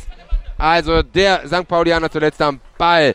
Tim von Aken sucht die Anspielstation. Alle rechnen mit dem Abwurf auf Fangmann. Alle Verteidiger gehen auch Richtung Fangmann. Der Ball kommt aber zu Doran. Doran nimmt ihn gut an, versucht den Switch aber abgefangen von Celebi. Ballbesitz für den FC St. Pauli. Celebi läuft da auf Smirek zu. Smirek mit dem langen Bein, mit dem Haken. Spiel läuft aber weiter. Da zeigt ab und zu Vorteile an. Und dann will Celebi wohl noch nicht so richtig auf der Höhe den Ball spielen. Aber da war überhaupt keiner mitgelaufen. Russum touchiert den Ball aber zum Glück aus Sicht des FC St. Pauli. Äh, und es gibt nach sechs Minuten im Durchgang zwei den Eckstoß und ich weiß nicht, Flo, ob da die Vorteilsentscheidung wirklich glücklich war, denn ähm, Celebi ist auf dem Boden, muss sich da erst wieder aufrappeln, hat keinen Mitspieler mit, hat drei Verteidiger vor sich und so gibt es eben nur den Eckstoß statt dem Freistoß. Denn wir erinnern auch immer, auch die Teamfouls können eine entscheidende Rolle spielen. Aber sei es drum, Sabonzoglu zeigt es direkt an, Vorteil und so gibt es den Eckstoß. Vorher aber nochmal ein Wechsel, 1 zu 1 Tausch, wie wir ihn kurz vor Ende der ersten Halbzeit hatten. Hachidoran raus, Vedat Sarikaya mit der neuen rein und wird jetzt schneller mit einer Hand geführt von Tim von Aken, der ihn da abgeholt hat von der Bande und ihn gleich in der Dreimannmauer positioniert. Die Dreimannmauer fünf Meter von der Ecke entfernt, deckt ein bisschen die Grundlinie ab. Tim von Aken da mit seinen Mannschaftskollegen sortiert sie nochmal und einer steht zentral vorm Tor, 5 Meter im 6-Meter-Raum befindlich. Das ist Alex Fangmann. Ball ist jetzt frei. Nayes Richtung Broken Line gedribbelt. Einmal Drehung um 180 Grad, dann dribbelt er aber nicht. Er macht den Ball erstmal fest. Smirek an ihm. Der zerrt und zupft da. Das ist, äh, ganz, ganz bissig. Und macht es aber auch ganz gut, schirmt den Ball ab, ist zur Bande gedreht und löst sich jetzt mal. Zieht Richtung Mitte rein. Halb links an den Strafraum. Da sind drei, vier Stuttgarter immer noch, immer noch, aber Nayes in der Nähe des Balles. Irgendwie müssen, muss er ihn doch jetzt mal bekommen bekommen. Dann trifft er ihn unglücklich mit der Hacke. Der Ball geht aus dem Strafraum raus. Und jetzt können sie ihn klären, die Stuttgarter. Allerdings bleibt er auch wieder im Dribbling hängen. Zumindest beim ersten Versuch. Sarikaya dribbelt jetzt weiter Richtung Mittellinie, bleibt nochmal hängen und dann aber der Querpass auf die linke Seite auf Fangmann. Fangmann bleibt der Ball auch hängen, ist noch im Mitteldrittel befindlich und da auf der anderen Seite, also in der Abwehrbewegung, ist es St. Pauli, die sich über die übereinander purzeln. Fangmann schon wieder Richtung Strafraum unterwegs, halb linke Seite kommt zum Schuss, aber Gutzmann ist da, begräbt den Ball unter sich und dann im Sinne eines Einwurfs den Ball über die Mittellinie geworfen und jetzt wurde gerade Timeout gepfiffen. Es ist ein Kopfschutz abgefallen von Rasmus Nayes. Deswegen hat Schiedsrichter Dustin Fennemann die Pfeife betätigt. Gibt Nayes da gerade den Kopfschutz zurück. Im persönlichen Gespräch nochmal ganz kurz die iPad-Kontrolle natürlich auch. Die Augen sind abgeklebt durch Augenpflaster. Auch bei Sarikaya nochmal die iPad-Kontrolle. Dazu sind die Schiedsrichter angehalten. Es gibt also Augenpflaster zum einen, die alles abdecken sollen im Augenbereich und natürlich dann auch noch diese Dunkelbrillen, sodass man nicht sehen darf. Das wird von den Schiedsrichtern auch alles kontrolliert in gewisser Regelmäßigkeit und unterbrochen wird dann, wenn zum Beispiel ein Kopfschutz abfällt und sich keine Vorteilssituation oder irgendwas ergibt, denn das ist eine Gefährdung für den Spieler. Auch darauf müssen die Schiedsrichter im deutschen Blindenfußball achten. Jetzt Fair Play, Ball durch Schiedsrichterball wieder ins Spiel gebracht. Der Schiedsrichter lässt den runterfallen. In dem Moment, wo er den Boden berührt, ist es der Ball wieder im Spiel. Mulgeta Russom, der Kapitän der Stuttgarter, hat ihn aufgenommen und spielt ihn über die Grundlinie ins Aus. Damit sind die St. Paulianer wieder wie vorher auch im Ballbesitz und zwar mit einem Abwurf Matze Gutzmann. Aber Da müssen wir noch kurz drauf warten. Es gibt das Timeout erstmal. Genau, diesmal ein Timeout von der Mannschaft. Immer der Ballbesitz für eine Mannschaft. Die haben die Möglichkeit, ein Timeout zu nehmen. Eins pro Halbzeit. Das macht der FC St. Pauli jetzt zwölf Minuten nach unserer Uhr noch zu spielen. Muss man immer ein bisschen mit Vorsicht genießen, aber es wird auf jeden Fall, das weiß ich definitiv, auch wenn meine Uhr nicht immer ganz genau ist, mehr wird's nicht.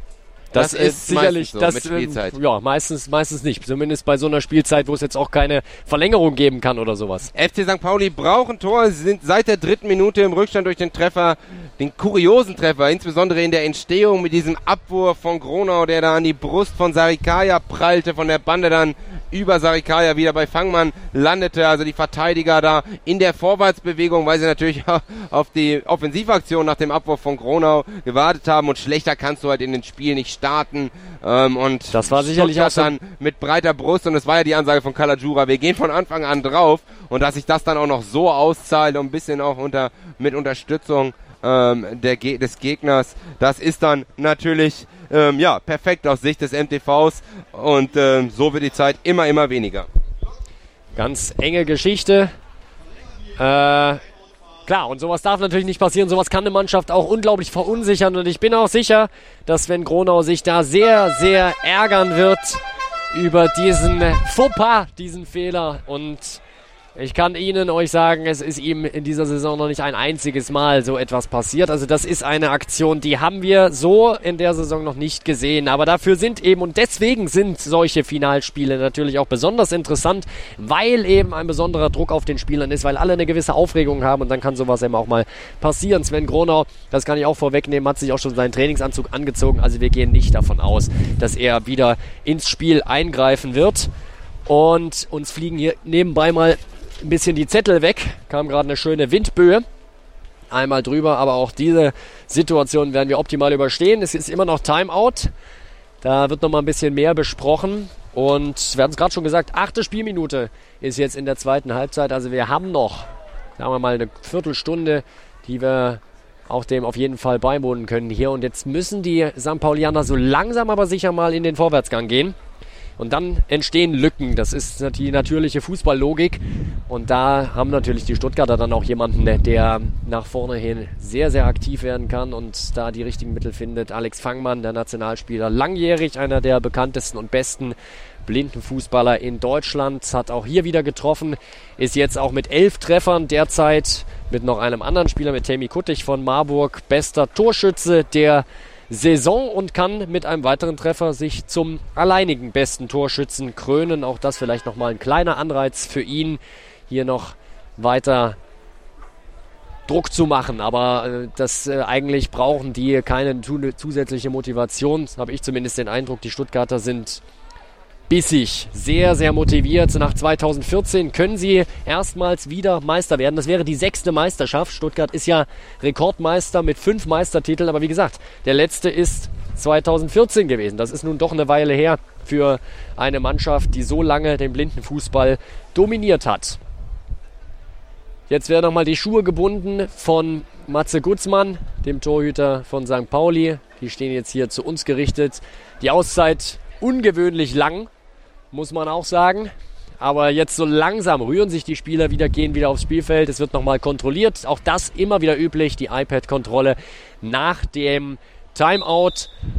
Und es gibt da halt auch einen Spieler mit Vorgeschichten, der eine oder andere mit Vorgeschichten. Vedat Sarikaya war ja ein Jahr lang beim MTV auch gesperrt aus äh, Eigeninitiative von einem Coach, als er sich seine Brille ein wenig manipuliert hat. Also es gibt da auch so ein paar, also paar, ein paar tricky äh, Tricks. Cheater gibt es dann da doch. Ja, und äh, selbst wenn man es nicht, also das ist natürlich dann der Extremstfall gewesen. Ähm, er hat daraus gelernt, ähm, hat das auch bitterböse bereut und ihm hat das über ein Jahr Pause auch ähm, sehr, sehr wehgetan, aber selbst wenn man es nicht vorsätzlich macht, es reicht immer mal, dass mit dem Schweiß diese Augenpflaster ein bisschen verrutschen und dann siehst du eben diesen Bruchteil. Ich kann das als Sehender und als zum Glück sehr gut Sehender nicht nachvollziehen, aber dann ist ein Umriss, ein Schatten, eine Lichtquelle, was auch immer, was dir diesen Bruchteil der Information mehr gibt und äh, das kann dann eben äh, der Unterschied sein über Sieg oder Niederlage.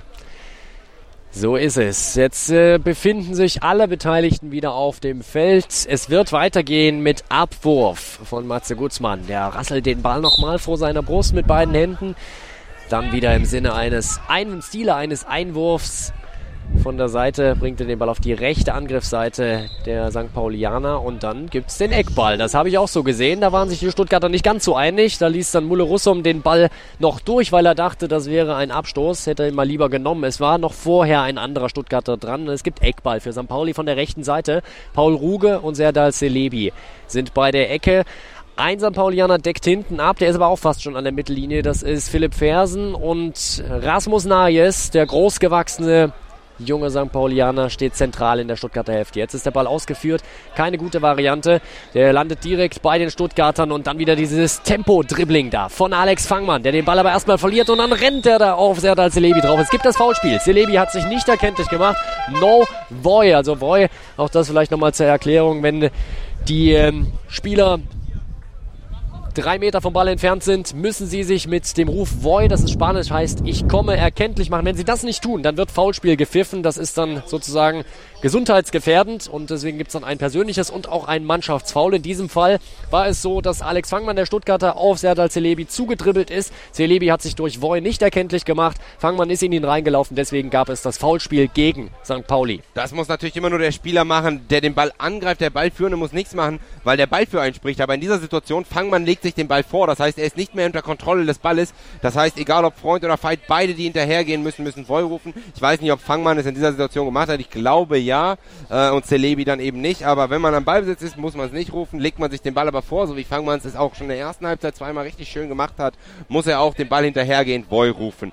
Freistoß sehen wir jetzt hier. Es gibt die Situation, für Matze Gutzmann, auch das schon erklärt, im Offensivdrittel die Möglichkeit für den Torwart zu kommunizieren. Dann fragt der Schiri Torwart fertig, ihr habt es vielleicht über das Außenmikro gehört. Und dann die Möglichkeit für den Hintertorwart, in diesem Fall mit äh, Andrea Calagiura, ähm, die für die Hintertorguiden zu kommunizieren. Sie macht es verbal, sie klopft aber auch nochmal mit dem Ring die Pfosten ab, erst den linken aus sich, den Schützen, dann den rechten. Fangmann steht bereit, will den Ball auf den rechten, sie siehst überhaupt oh! in den Winkel! Was für ein absolutes Traumtor! Alexander Fangmann mit dem Doppelpack. Er legt ihn sich von links auf rechts, es gibt einen Flitzer auf dem Platz und zieht den mit dem rechten Spann aber sowas von gnadenlos in den Winkel. Ein absolutes Traumtor. Endlich kannst du mal so sprechen wie deine italienischen Kollegen im Fußball. Oh! Ja, was war das denn? Alex Fangmann. Uiuiuiui. Ui, ui, ui. Ein grandioser Treffer. Ganz, ganz knapp links neben dem Pfosten aus Sicht des Schützen eingeschlagen. Matze Gutzmann noch hinterher. Vielleicht war er noch ein kleines bisschen dran, kann ich mich jetzt gerade nicht mehr erinnern. Aber das war ein Treffer, der als Siegtreffer durchaus würdig wäre für so ein Finale. Besser kann man den nicht machen. Ball angetickt, kurz nach rechts gezogen, die Lücke erkannt und dann den versenkt im Netz. Das zappelte wie wild und wir zappelten hier auch auf unseren Positionen. Ja, komme ich nicht drauf klar, was für ein Ding. Zehn Minuten noch auf der Uhr und jetzt wird es natürlich bretthart für den FC St. Pauli. Über die linke Seite ist das Serdar Celebi im Zweikampf mit Smirek schon kurz vor der Grundlinie. Jetzt abgedrängt an die linke Bande, zieht den Ball in der Rückwärtsbewegung schön mit der Sohle mit, aber Smirek setzt nach, holt sich den Ball über die Bande, verliert ihn dann aber gleich kurzzeitig wieder an Nice. Nice schiebt jetzt Smirek in den Sechser rein. Unter Unterstützung von Russum können sie die Situation zur Ecke klären. Das nehmen sie jetzt natürlich in Kauf. Ich komme noch nicht über dieses Tor klar. Frage mich dann auch, wie stand die Mauer, ob Fangmann da so einen riesen Bogen gemacht hat, denn Nein, eigentlich zieht er sich den Ball nur mit links, rechts, aber, oder ob der Ball zwischen den Verteidigern durch ist. Ich meiner Meinung nach ist er an der Mauer vorbeigegangen, aber was für ein Brett. Gutzmann fliegt und ist dann völlig verdattert. 2-0 also. Celebi für die Ausführung der Ecke. Ruge ist jetzt da zum Anticken. Ja, St. Pauli muss jetzt offenes Visier, volles Risiko, ob sie jetzt hier ein drittes kassieren, das ist völlig schnurz. Celebi von der Ecke weg an der Bande, öffnet sich das Feld eigentlich ganz gut, läuft sich dann aber im Dribbling an Smirek fest. Schiebt jetzt Smirek vor sich her und das war ein bisschen too much. Matsch mit dem linken ausgestreckten Arm gibt's das Foul. Schiebt er das Mirek weg. Der fällt zu Boden und so den Freistoß für den MTV Stuttgart, die jetzt natürlich die Ruhe weg haben. Smirek steht schon wieder. Äh, Russum rasselt mit dem Ball, positioniert so den lokalisiert und ortet so das Geschehen für seinen Mitspieler. Lukas Smirek ist dann nochmal im lockeren Plausch mit Schiedsrichter Patti Savunzoglu. Und es gibt nochmal ein Timeout. Giuseppe Calagiura beordert seine Männer hier knappe acht Minuten vor Ende dieser Partie nochmal an die Bande. Wie gesagt, jede Möglichkeit. Jedes Team mit der Möglichkeit. Ich muss jetzt gegen diese geniale Fanfare anbrüllen. Ein Timeout zu nehmen. Ja, 2-0 Flo Ähm, auf meiner Uhr noch knappe acht Minuten zu spielen. Wie gesagt, immer mit Vorsicht zu genießen, aber das war schon mehr als eine kleine Vorentscheidung. Das war eine, vor allen Dingen auch eine mentale Ansage an die St. Paulianer. Also was für ein Brett von Tor. Das ist äh, nicht zu fassen, wie Alex Fangmann den aus einer Entfernung von ja, neun Meter werden es wohl gewesen sein, reingezimmert hat. Äh, ja, jetzt müssen die St. Paulianer natürlich möglichst schnell einen Anschlusstreffer erzielen. Das wäre dann das 2 zu 1 und dann wird es hier nochmal spannend. Mich würde jetzt natürlich sehr interessieren, was Wolf Schmidt da für Worte findet in dieser Situation. Aber sie müssen aufmachen und das haben wir ja schon mehrfach angekündigt. Dann entstehen Räume, die die Stuttgarter für sich vermutlich auch zu nutzen wissen. Zumindest mal um weitere Chancen zu erarbeiten. Jetzt ist die Auszeit auch schon wieder vorbei. St. Pauli steht noch in kleinem Kreis bei Wolf Schmidt. Hippo Fersen, der meistens hinten als letzter Verteidiger spielt bei St. Pauli, ist schon wieder aufs Feld gelaufen. Matze Gutzmann, der hat auch seine gute Laune jetzt bei diesem Spielstand und bei diesem Treffer verloren, kann man völlig nachvollziehen. Geht trotzdem konzentriert wirkend in seinen Kasten. Und es geht weiter mit Freistoß aus der Defensive für die Stuttgarter. Die sind noch im eigenen Drittel Sieben Meter vorm Tor ungefähr. Ball ist frei. Pikenstoß von Mulle Russom auf die rechte Seite. Der Ball rollt Richtung Grundlinie. Fangmann weiß, wo der hinkommt und nimmt ihn zwei Meter vor der Grundlinie an. Ist allerdings ganz auf der rechten Seite. Dann äh, mit der Hacke Sarikaya angespielt. Sarikaya nimmt ihn auf. Läuft mit dem Ball Richtung Mitte. Da muss er dann aber abstoppen. Der Ball wieder hängen geblieben im Rasen. Dann auf die rechte Seite. Zehn Meter vor der Grundlinie der Ball. Sarikaya an die Bande gedrängt. Celebi im, ist sein Gegenspieler und Celebi, der folgt ihm da auf Schritt und Tritt. Holt sich jetzt den Ball, wird dann gelegt. Unten der Fußwischer von Sarikaya. Celebi hatte den Ball sich geholt, ist vorbeigelaufen an ihm schon und dann, wie gesagt, unten wurden ihm die Füße weggezogen. Unterbrechung vom Schiedsrichter Sapunzoglu. Und es gibt Freistoß für St. Pauli von der linken Seite. Schon im Mitteldrittel, ganz knapp drin. Und wir schauen nochmal, es wird jetzt angezeigt von den Schiedsrichtern, dass sie in Fennemann Teamfoul und auch persönliches Foul hakeln.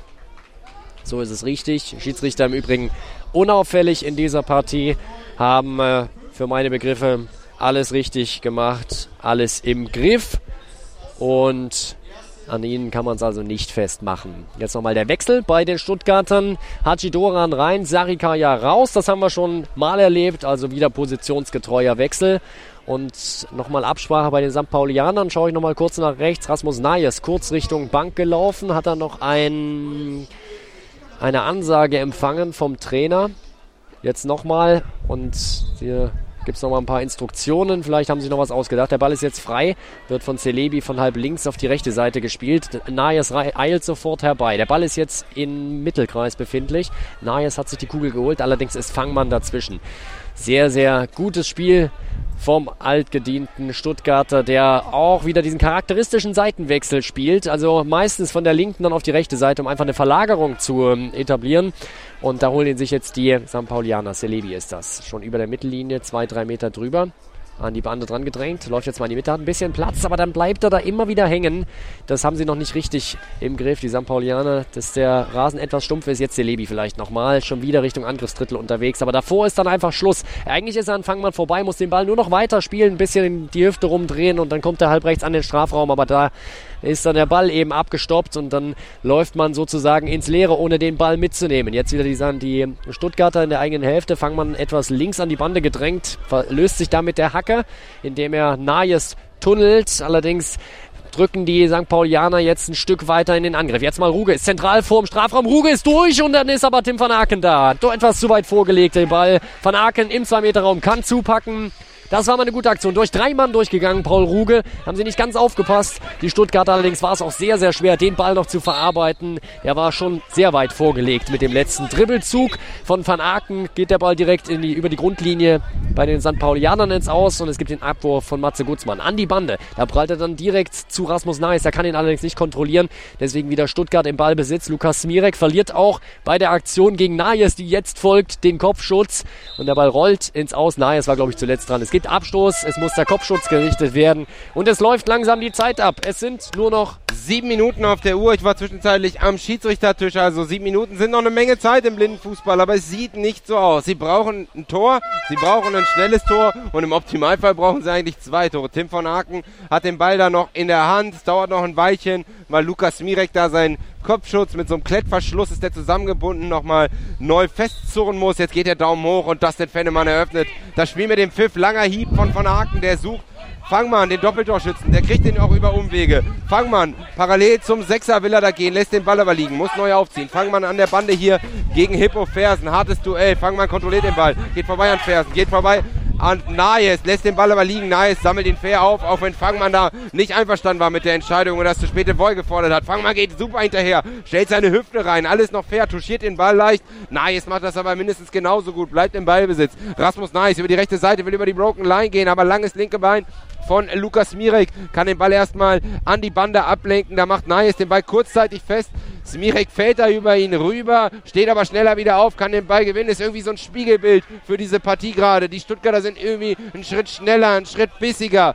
Wieder ist es Smirek. Jetzt Übergabe. Ruge geht in den Zweikampf. Nicht mehr Nice. Jetzt dahinter postiert. Smirek versucht den Ball vorbeizulöffeln. Landet aber direkt in den Füßen von Nice. Jetzt müssen sie es mal schnell machen. Das ist eine 2 gegen 2 Situation. Nice durchs Zentrum. Celebi links. Aber Nice macht es alleine. Es dauert zu lange. Und er hat wieder vier Spieler vor sich. Gleich der erste, der in einen Anlauf Fangmann, den spielt er den Ball ans Knie, der Ball prallt ab an die linke Bande. Da zieht Celebi das Spiel neu auf. 12 Meter zentrale Position, legt sich aus seinen starken Linken, geht jetzt in den Sechser, schießt aufs kurze Eck, aber doch einen Meter links am Pfosten vorbei.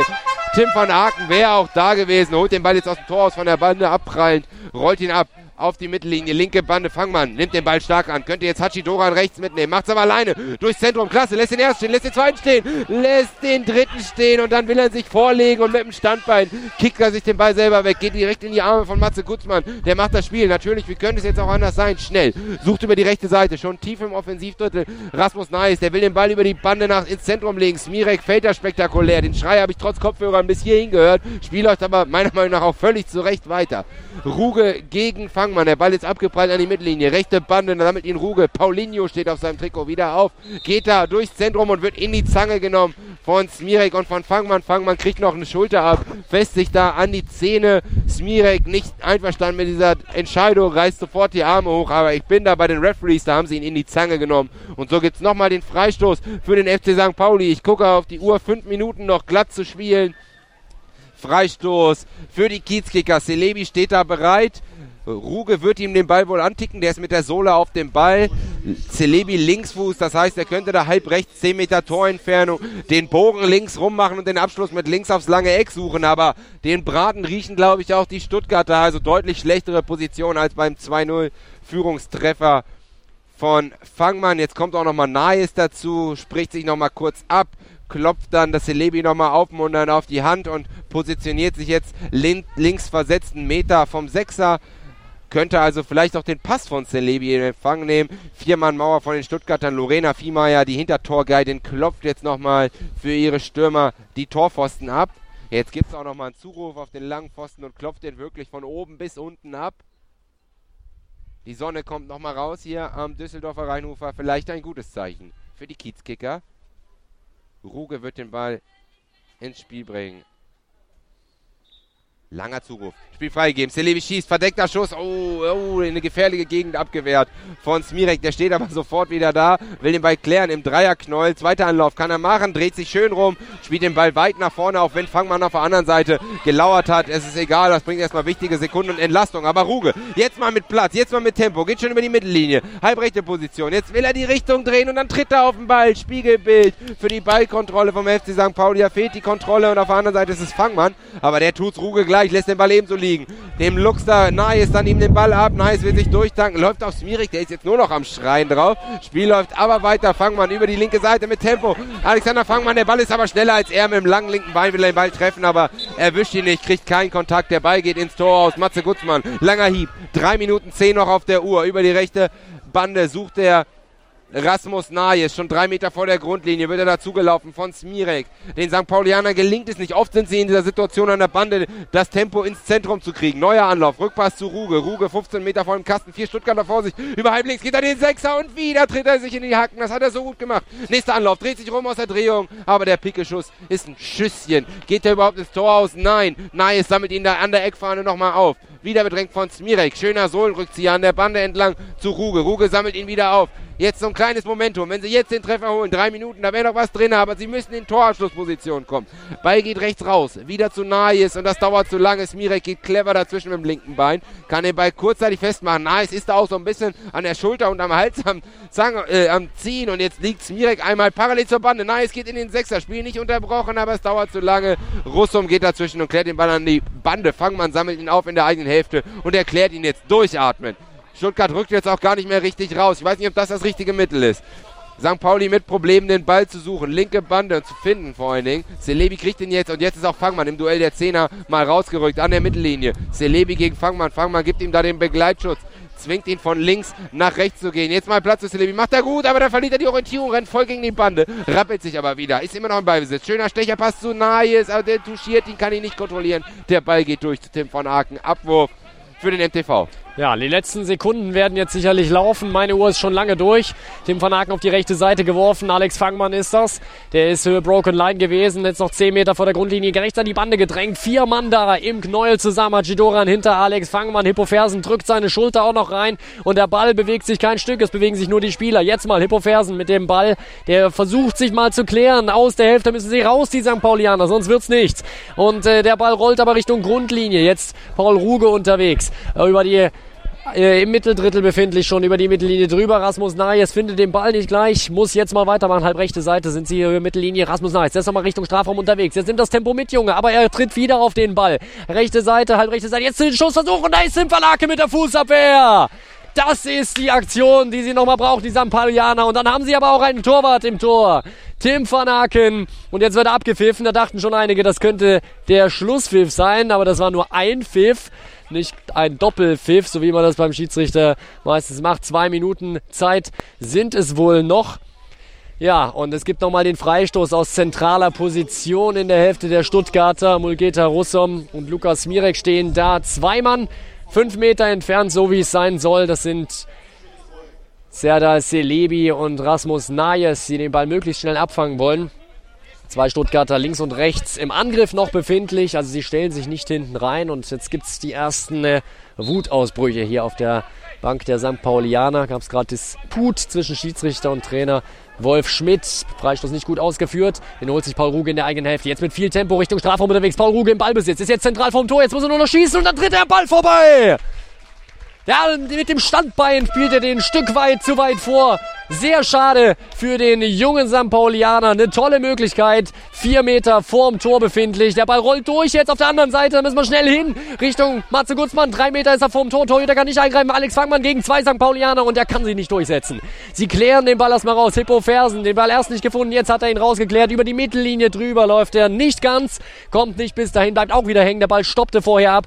Und dann fiel er da kurz auf die ähm, Hände drauf rappelt sich sofort wieder auf. Jetzt ist keine Zeit mehr zu verlieren. Der Ball ist noch in der Hälfte der Stuttgarter. der Celebi ist das gegen Lukas Smirek. Serdal Celebi mit dem Rücken zum Tor gedreht, jetzt auf die halbrechte Seite. Langer Bogen über der Broken Line ist jetzt im Angriffsdrittel, tritt auf den Ball, ist da ein gut stehen. Celebi mit dem linken Fuß. Tor! Ja, was ist das denn? Ich flippe aus! Was war das für ein Treffer? Und in einer Ästhetik, wie er den gemacht hat, geht halbrechts in den Strafraum rein, tritt auf den Ball, lässt den Gegenspieler blitzsauber ausstehen, dann mit seinem starken linken Fuß oben links in den Winkel. Besser kann man den nicht machen, ein absolutes Traumtor. Und jetzt sind sie zurück. 90 Sekunden sind noch auf der Uhr. Wie nagelt der den denn da oben mit der Pike rein? Und 90 Sekunden sind im blinden Fußball viel, viel Zeit. Jetzt müssen sie draufgehen. Volle Rakete. Drei Mann stehen da direkt für den Anschluss bereit, um drauf zu gehen. Nayes, Ruge und auch Selebi sind da. Fersen sichert jetzt als einziger nur noch ab.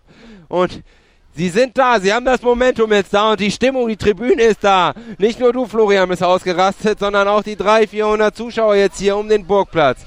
Schreibt dieses Spiel noch eine absolut verrückte Wahnsinnsgeschichte. Fangmann kriegt den Ball angetickt. Er geht jetzt Richtung Eckfahne über die Bande. Kann jetzt natürlich mit der Uhr spielen. Ist jetzt aber auch relativ blank, sucht doch den Abschluss. Der geht durch den Torraum und da gibt's noch einen Kontakt. Ah, weiß ich nicht, ob ich das so gesehen habe. War schwer zu sehen, weil da drei Füße gleichzeitig waren. Sei es drum, es gibt die Ecksto den Eckstoß für den MTV. Und das sind jetzt natürlich wichtige Sekunden für den Rekordmeister. Fangmann steht da jetzt schon bereit ruft Lukas Smirek zu sich, aber sie tauschen. Hachidoran kommt, Smirek riskiert jetzt nichts, rückt hinten rein. Und ich denke mal, das werden sie jetzt clever da spielen in der Ecke. Würde mich wundern, wenn sie den direkten Weg zum Tor suchen. Wir werden jetzt ein bisschen leiser, weil wir hier wirklich direkt beim Ausführungsort sind. Aber was ist das für eine Wahnsinnsgeschichte hier, wenn der FC St. Pauli nochmal zurückkommt. Saponzoglo rückt jetzt nochmal raus von der Eckfahne um Nayes nochmal, der auch schon auf 180 ist. Ich höre auch über die Kopfhörer seinen Atem bis hierhin. Ecke ausgeführt. Doran sucht den direkten Weg. Das ist für mich nicht so ganz verständlich. Aber Nayes kommt mit dem zu späten Voll rausgerückt. Und so gibt's den Freistoß, was ich aber nicht verstehe, Florian. Ähm, Hachi Doran von der Ecke weg, macht das Spielfeld auf, geht also mit dem Ball zu seinem eigenen Tor und gibt den Ball frei. Wenn äh, Nayes da kein Foul spielt, hat er den freien Weg, wenn er den Ball erobert, anstatt den Weg nach innen zu suchen, den Ball zuzumachen, die Uhr runterzuspielen. Was wollen sie denn da machen? Aufs 3-1 gehen? Aber sei es drum, das ist natürlich auch vielleicht lösen. so eine Unbekümmertheit. Hachi Doran ja. ist ja auch erst in seiner zweiten Saison. Eine Info über die Zeit kann jetzt nur noch grob geschätzt sein. Ich sage 60 Sekunden. Freistoßposition hier direkt vor unserem Pult. 8 Meter Torentfernung. 3 Meter, ah, eher 4,5 zur Grundlinie. Dreimann Mauer gestellt, aber vorher gibt's noch mal eine Ansage von äh, Wennemann und ist es das vierte persönliche Foul gegen Rasmus Nayes. Das nochmal zur Hinweis, wenn fünf persönliche Fouls pro Spiel sind, pro Nase, dann muss der Spieler vom Feld, darf aber ersetzt werden. Hier also das vierte kriegt nochmal die Ansage von Fennemann. Achtung, Rasmus, du hast schon vier, beim nächsten musst du runtergehen, darfst aber ersetzt werden, aber das ist dem jetzt schnurzegal. 60 Sekunden noch auf der Uhr, Freistoß für den MTV. Der Winkel ist aber ein bisschen anderer hier für Alexander Fangmann. Dreimann-Mauer, Ruge ist bereit, wie so ein Leichtathlet, wippt da hin und her, wartet nur drauf, bis er rauskommt. Fangmann sucht den direkten Abschluss, abgefälscht. Es gibt immerhin wieder Ecke von der linken Seite. Das haben die St. Paulianer aber noch nicht realisiert. Nayes rückt nämlich nach vorne. Jetzt hat das geschnallt, kommt zurückgerufen. Matze Gutzmann hat's eilig, kommt aus dem Aus und legt den Ball sofort auf die Ecke und den sagt, los, ab geht's, Stuttgart, weiter geht's. Aber ich denke, Spielzeit jetzt auch unterbrochen bei den Refs. Wieder ist Doran da und wird den Ball anticken und vielleicht haben sie mich ja gerade reden hören und spielen es jetzt ein bisschen anders. Wir sind gespannt. Doran wird den Ball führen. Zweierverteidigung auf Richtung Grundlinie von den St. Paulianern. Wieder dieses schnelle Angreifen. Jetzt mal Alex Fangmann mit der Ballführung. Dreht sich einmal um 180 Grad, lässt, lässt, geht links in den Strafraum rein, lässt zwei Verteidiger stehen, ist jetzt zentral vom Tor und jetzt muss er eigentlich nur den Ball treffen, aber Matze Gutzmann holt sich die Kugel. Letzte Sekunden laufen. Eröffnung über die linke Seite. Weit geworfen in die Hälfte der Stuttgarter und zu ungenau geworfen. Da kann Serdar Celebi nicht drankommen. Der wartet an der Bande an sich an einer guten Position, aber er erreicht den Ball nicht. Der rollt einen guten Meter an ihm vorbei. Jetzt muss abgeworfen werden. Tim van Aken wartet, lässt die Sekunden runterlaufen. Die werden angezeigt von den Referees. Fünf Sekunden haben sie Zeit und jetzt äh, ist äh, die Hand voll sozusagen. Sechs Sekunden haben sie Zeit. Die Hand ist voll. Auf der linken Seite ist jetzt wieder Alex Fangmann durch mit dem Schussversuch Richtung Gutzmann. Den kann er locker halten. Ball ist wieder eingeworfen. Diesmal in die Hälfte der St. Paulianer Hippofers mit dem öffnenden Pass durch den Strafraum durch. Der Ball geht ins Aus. Es gibt den, den es gibt den Abstoß und Rasmus Naes und Tim van Aken laufen dann noch ineinander. Gab es einen Kontakt mit dem Pfosten, aber Naes ist hart im Nehmen, läuft direkt wieder raus. Jetzt haben sie eigentlich diese Bissigkeit, diese Griffigkeit, die sie schon vorher gebraucht hätten, die St. Paulianer. Dieses eine Tor, das hat natürlich Kräfte freigesetzt und es hat ihnen auch das Selbstvertrauen gegeben, aber es ist vermeintlich zu spät. Es laufen wieder die Sekunden auf der Hand runter, die Hand ist voll und dann muss der Ball abgeworfen werden. Das ist Tim Van Aken, der das macht. Der Ball läuft durch die Hälfte der St. Paulianer durch Richtung Grundlinie. Jetzt muss das Spiel eigentlich wieder unterbrochen werden.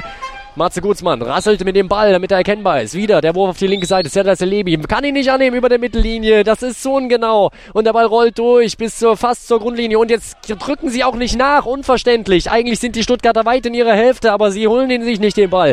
Die St. Paulianer. Jetzt vielleicht nochmal Ruge im Tempo-Dribbling. Acht Meter noch vom Tor, zentrale Position. Fast schon in Richtung Strafraum unterwegs. Dann wird er da weggegrätscht, aber alles noch im Rahmen, sagen die Schiedsrichter. Ball liegt frei im 5-Meter-Raum, 6-Meter-Raum, 5 Meter vor dem Tor. Und dann finden sie ihn nicht. Und jetzt ist Schluss. Jetzt ist Schluss. Die Stuttgarter Stuttgarter gewinnen die deutsche Meisterschaft im Blindenfußball 2018. Der FC St. Pauli ist geschlagen. Sie liegen teilweise auf dem Boden, drehen sich konsterniert weg. Der Torhüter auf den Knien, Hände in die Hüften gestützt. Sie können sich richtig fassen. Und auf der anderen Seite das Gegenteil. Die Stuttgarter im Freudentaumel. Im Kreis hüpfen sie hin und her. 2 zu 1 am Ende. Das Ergebnis geht aber, denke, da kann ich für uns beide sprechen. Völlig in Ordnung. Stuttgart hat hier verdient gewonnen. Absolut. Pauli ist spät wach geworden. Und ähm, ich hätte gesagt, Frage ist es zu spät. Jetzt können wir sagen, definitiv zu spät. Auf einmal waren sie da. Das Momentum war auf ihrer Seite. Auch schon ein, zwei Minuten vor dem Tor waren sie da. Aber es hat dann am Ende nicht gereicht. Sie sind ein bisschen zu spät aufgewacht. Sie haben es nicht so gut gemacht wie die Stuttgarter, die vom Beginn an da waren, den Druck immer auf den ballführenden Spieler gemacht haben. Die Stuttgarter hatten den Ball sicherer geführt. Äh, geführt. Das hat einfach beim SC St. Pauli ein bisschen ähm, gefehlt. Und wir haben zwei absolute Traumtore, nämlich zum 2-0 von Fangmann und vom Celebi zum Anschlusstreffer gesehen. Das waren wirklich Tore zum Zungeschnalzen und Tore zum absoluten Ausrasten hier am Mikrofon. Ähm, es hat Spaß gemacht und am Ende, wie gesagt, da bin ich absolut bei dir ähm, mit dem MTV Stuttgart den verdienten Meister, den abgezockteren, den abgebrühteren Meister und auch ein Stück weit den bissigeren Meister. St. Pauli hat die erste Halbzeit verschlafen und musste seit der dritten Minute dem Rückstand durch Alexander Fangmann hinterherrennen und so bilden die Stuttgarter einen Jubelkreis und sie sind zurück nach dem Abgang von Ulrich Pfisterer ein ähm, ja, Aufbaujahr, ein vermurkstes Jahr im letzten Jahr, das erste Jahr von Giuseppe Calagiura. Viel, viel dazugelernt. Ja, auch Calagiura, der neu in dem Sport war, zwar früher relativ hoch im hohen Amateurbereich Fußball gespielt, aber hat gesagt, Blindenfußball, das war für mich auch eine neue Welt. Da muss ich mich auch erstmal reinfuchsen und profitiert natürlich von der Erfahrung von Alexander Fangmann, von Smirek, die lange, lange Jahre Nationalmannschaft schon spielen. Und dann ist es eben diese Erfahrung und diese Klasse von Fangmann auch, die den Unterschied macht. Celebi verkürzt noch, aber am Ende ist es der MTV Zap. Stuttgart, der hier den Meistertitel feiern kann. Und ihr hört es vielleicht auch, da bilden sie den Kreis. Und sie können sogar noch was feiern, denn Fangmann mit dem Doppelpack ist er wieder an Kuttig vorbeigegangen und ist auch noch Torschützenkönig. Weiß ich gar nicht in der langen Zeit des Blindfußballs. Er war immer für Tore gut, aber ob er wirklich mal Torschützenkönig geworden ist, weiß ich jetzt nicht. Ich glaube nicht. Werden wir ihn vielleicht mal fragen können. Stuttgart, Meister, der FC St. Pauli, Zweitplatzierter, aber das kennt man so von den Kiezkickern. You never walk alone. Oben 7, 8 Paulianer da unter der Tribüne, unterm Dach. Und jetzt St. Pauli, St. Pauli, vielleicht hört ihr es stehen da geschlossen, die St. Paulianer mit Geiz, mit Betreuer, mit Trainer von links nach rechts komplett geschlossen vor ihrem Fanblock. Tolle Bilder auch beim Zweitplatzierten, während die Stuttgarter da im Kreis immer noch rumhüpfen. Und, Und wie kann es anders sein zum Abpfiff? Die Sonne hier überm Rheinufer knallt auf den Burgplatz. Da freuen sich auch die Pressevertreter. Es gibt noch besonders schöne Bilder. Das 96-Spiel meines Lebens. Das neue Hannover liebt Format mit Tobi. In jeder Folge erzählt ein neuer Gast von seinem Lieblingsspiel der Roten. Tiefpunkte. Wir alle wissen, hatten wir ja, ein paar Wochen vorher den tragischen Verlust von Robert Enke. Höhepunkte. Aber Kreuz, Asamoah, Linke, da schnellt man heute noch mit der Zunge. Brennpunkte. Man hat es eigentlich nicht so recht verstanden, dass man dann doch mit Fronzek in die neue Saison gehen wollte. Hannover 96. Eine akustische Reise durch den Fußball von Hannover 96. Das 96 95-Spiel meines Lebens auf meinsportradio.de. Sei dein eigener Programmchef. Mit unserer neuen meinsportradio.de App wählst du jetzt zwischen allen Livestreams und Podcasts. Einfach, immer, überall. Hol dir unsere neue App für iOS und Android und bewerte sie jetzt bei Google Play und im App Store von iTunes. So ist es. Die Stuttgarter singen auch irgendwas. Das können wir bis hierher nicht hören, aber ich habe da sowas wie We Are the Champions gehört. Ja, also tolle Szenen, äh, toll auch die Zuschauerkulisse, das muss man nochmal sagen, die hier mit dabei war. Am Ende waren es äh, bestimmt 300 Leute und hervorzuheben natürlich, hat ja Maurizio auch schon gesagt, die St. Paulianer, die ihre Mannschaft nochmal gefeiert haben. Äh, sie haben alles gegeben, was möglich war. Man muss auch nochmal der Fairness halber sagen, dass bei St. Pauli der beste Torschütze Jonathan Tönsing und damit wichtige Akzente nach vorne gefehlt haben, verletzungsbedingt. Sowas kann man dann vielleicht auch nicht ausgleichen. Und Sie werden aber wiederkommen nächstes Jahr. Es ist ja auch für den Sport nicht so schlecht, wenn sich da immer mal der Meister äh, abwechselt, sage ich mal. Nächstes Jahr wird's auch wieder spannend. Wir haben mit Marburg auch schon eine tolle Mannschaft gesehen. Die Schalker haben sich ungemein gesteigert. Ich denke auch die Dortmunder werden nächstes Jahr noch etwas stärker zurückkommen. Also da können wir uns schon auf die nächste Saison freuen. Jetzt werden die Pokale aufgebaut. Da gibt's schon eine Plakette, da steht Deutscher Meister drauf, die dürf, darf dann mitgenommen werden. Und jetzt stehen schon noch ein paar mehr Mannschaften dort, die zur Siegerehrung gleich aufgerufen werden. Wir sehen noch die Dortmunder mit den gelben Stutzen und teilweise Trainingsjacken, eben Evonik als Sponsor und Puma als Sponsor da drauf. Natürlich die Farbe Gelb. Daneben links der MTV Stuttgart. Da sehen wir auch nochmal Alex Fangmann, Nationalspieler, Doppeltorschütze, Matchwinner in dieser Partie im Gespräch mit dem St. Paulianer Trainer. Das ist Wolf Schmidt, der sich da auch gerade mit seiner Mannschaft nochmal gefeiert hat. Und ja, St. Pauli auch da. Der ein oder andere hat eine Träne verdrückt. Serdar Celebi hat sich natürlich geärgert, hat da kurz an der Bande noch gesessen, etwas zusammengekauert. Und Paul Ruge auch sofort auf dem Bauch zusammengesackt, die Hände über dem Kopf verschränkt. Also, das kann einem dann schon ein bisschen leid tun, aber Stuttgart ist verdient Meister geworden. Und es wird jetzt jeden Moment die Siegerehrung geben. Ja, du hast gerade Vielleicht schon zum mal Pokal nochmal kurz auch. Ähm, zum Pokal ist eine, es gibt auch noch andere Ehrungen, die werden da jetzt auch noch aufgebaut. Die Meisterschale wird es entsprechend geben. Das Schild habe ich mich gerade gefragt, ob es noch ein zweites gibt. Die St. Paulianer haben das ja letztes Jahr ähm, Mitgenommen. Einfach, einfach mitgenommen und da gab es spektakuläre Die haben's Bilder aber auch wieder Bahnhof. mitgebracht. Und ich glaube nämlich, sie haben es Ja. auch wieder mitgebracht. Ich habe nämlich in den sozialen Netzwerken ein Foto gesehen, wo Ich sie am. Bahnhof in Hamburg stehen. Ähm, ich weiß nicht, ob die, ob die Organisatoren, die Träger der Liga das wussten oder ob es irgendwo hier noch versteckt ein zweites gab. Ähm, auf jeden Fall wechselt das kurzfristig den Besitzer. Mal gucken, wo das hier heute noch durch Düsseldorf kreist.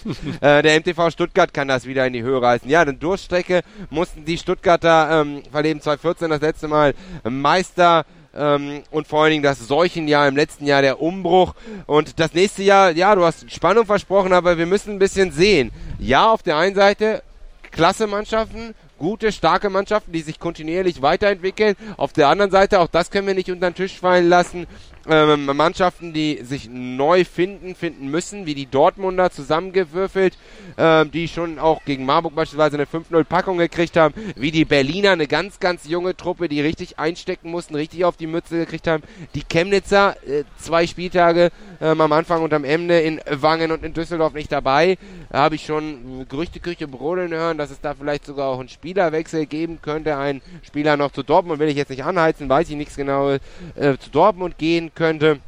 Das heißt, die Zukunft ist noch ungewiss. Vielleicht stehen wir dann nur noch mit sechs Mannschaften da. Vielleicht gibt's auch wieder einen anderen Modus mit Hin- und Rückrunde. Also wir müssen so ein bisschen aufpassen, dass man an der Basis da nicht so komplett den Anschluss verliert. Ja. Kenne aber auch selber aus meiner Arbeit in Hannover, aus der äh, Trainingsarbeit ähm, im wöchentlichen, dass es unheimlich schwer ist, ähm, einen Standort zu etablieren und den am Laufen zu halten. Da gehört unheimlich viel Hilfe, Herzblut und Begeisterung und auch ein bisschen Glück, dass du die, die Jungs, die Kinder dabei hast, einen Support von den Eltern. Ähm, es würde mich freuen, auch zehn oder zwölf Mannschaften im Blindenfußball in Deutschland begrüßen zu können. Ich glaube nicht dran. Ich sehe aber auf der anderen Seite das Positive. Die Entwicklung von den Spitzenmannschaften, die, sind, die ist da oder von den äh, motivierten Mannschaften, die sind bereit, Wege zu gehen, die sind bereit, Training, Zeit zu investieren und das zahlt sich dann eben aus. Bester Beleg, zwei solche Sahnetore hier im Finale. Und jetzt haben wir doch noch nichts zur Meisterschale gesagt. Das ist eine runde Schale mit einem Durchmesser von, ich würde mal schätzen, 60 Zentimetern. Äh, und die ist in zwei Runden, die hat zwei verschiedene Farben. Ein äußerer Ring, der ungefähr 10, Met- 10 Zentimeter breit ist. Es ist ein weißer Ring und in der Mitte ist äh, ein etwas grün gläserner Kreis. Da steht dann, äh, ist das DFB-Logo drauf und da steht dann Deutscher Meister, Blindenfußball drauf. Also eine richtige schöne Schale, so wie man das von der sehenden Fußball-Bundesliga und auch zweiten Liga kennt, so wie das schon Tradition hat beim DFB. Die wird gleich überreicht vom Oberbürgermeister der Düsseldorfer und vom Vizepräsident der DFL, die als Gäste hier mit dabei. Und in Empfang nehmen wird sie Wahrscheinlich der Kapitän der Stuttgarter, Mulgita Russom ist es in dem Fall gewesen. Oder schicken sie doch Alex Fangmann vor. Das können wir jetzt noch nicht sehen. Auf jeden Fall postieren sich jetzt die Mannschaften. Es ist auch noch Schalke mit dabei, das auch nochmal zur Vervollständigung. Die haben ja vorhin auch gekickt in blauen Trikots. Also jetzt alle wie bei einer Siegerehrung üblich aufgereiht. Es wird noch das ein oder andere Interview auch gegeben. Wir sehen da Serdal Celebi zum Beispiel, der dem WDR nochmal ein kleines Statement gibt, sicherlich auch seine Enttäuschung nochmal zum Ausdruck bringen wird. Trotzdem auch das, du hast es ja gesagt, Maurizio, toller Treffer. Also das war nochmal für alle Beteiligten hier, auch Zuschauer, die vielleicht bei dem Sport neu waren, eine klasse Erfahrung, so ein schönes Spiel und auch so zwei tolle Tore erleben zu dürfen. Genauso ja auch wie übrigens das Spiel um Platz 3. Das war ja auch spannend bis zum letzten Moment. Also bei dem Treffer von Serdar Celebi, neben der Freude, dass du endlich mal einen Treffer kommentieren durftest und richtig ausgerastet Heute war es noch nicht. Fand ich wirklich am beeindruckendsten dieses Raw, was von der Tribüne und von uns gegenüberliegend 400, 500 Leuten kam die es einfach nicht glauben konnten, was das für ein genialer Treffer war. Aus der fließenden Bewegung, dass der Jubel war schon bei Fangmanns Treffer da, aus einer Standardsituation, aber aus der fließenden Bewegung, aus dem Dribbling von Celebi. Das war ein Gemälde, sollte das ja. deine Körpersprache gerade ausgeben. Also die Siegerehrung vorab gibt's aber auch noch Hans-Werner Lange vom Blinden- und Sehbehindertenverband des Auto, freue ich mich aus Hannover. Äh, bekanntes Gesicht, der den Blindenfußball in Niedersachsen auch lange, lang, lange Jahre mit dem regionalen Landesfachverband gefördert hat. Immer begeistert mit dabei, ist auch mit dabei und es gibt noch drei weitere Preise, wo auch äh, die Blindenfußball-Net-Redaktion so ein bisschen ihre Finger mit dem Spiel hatte. Gleich ausgegeben wird noch, der beste Torhüter wird gekürt. Ähm, der Allrounder, der beste Spieler der Blindenfußball-Bundesliga-Saison 2018 die beiden Preise, ich habe sie schon mal gehört, wer sie kriegen könnte. Verrate ich aber noch nicht, aber eins, den ich verrate, denn das ist klar.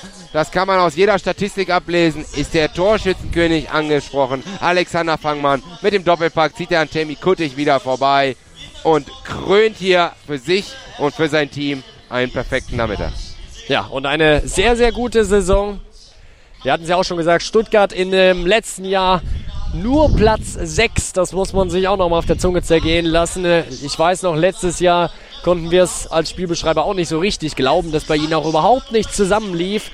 Und ja, sie haben gezeigt, was eigentlich in ihnen steckt. Eine gute Teamleistung, die sie jetzt auch wieder abgerufen haben. Und das ist dann eben der entscheidende Faktor gewesen. Ich sage auch nochmal, St. Paulianer etwas geschwächt. Nationalspieler jungen Nationalspieler, kann man ja noch sagen, und Leistungsträger. Trotzdem schon Jonathan Tönsing verletzt, nicht dabei. Dadurch fehlten wichtige Akzente nach vorne. Wir haben das vor allen Dingen in der ersten Halbzeit gesehen.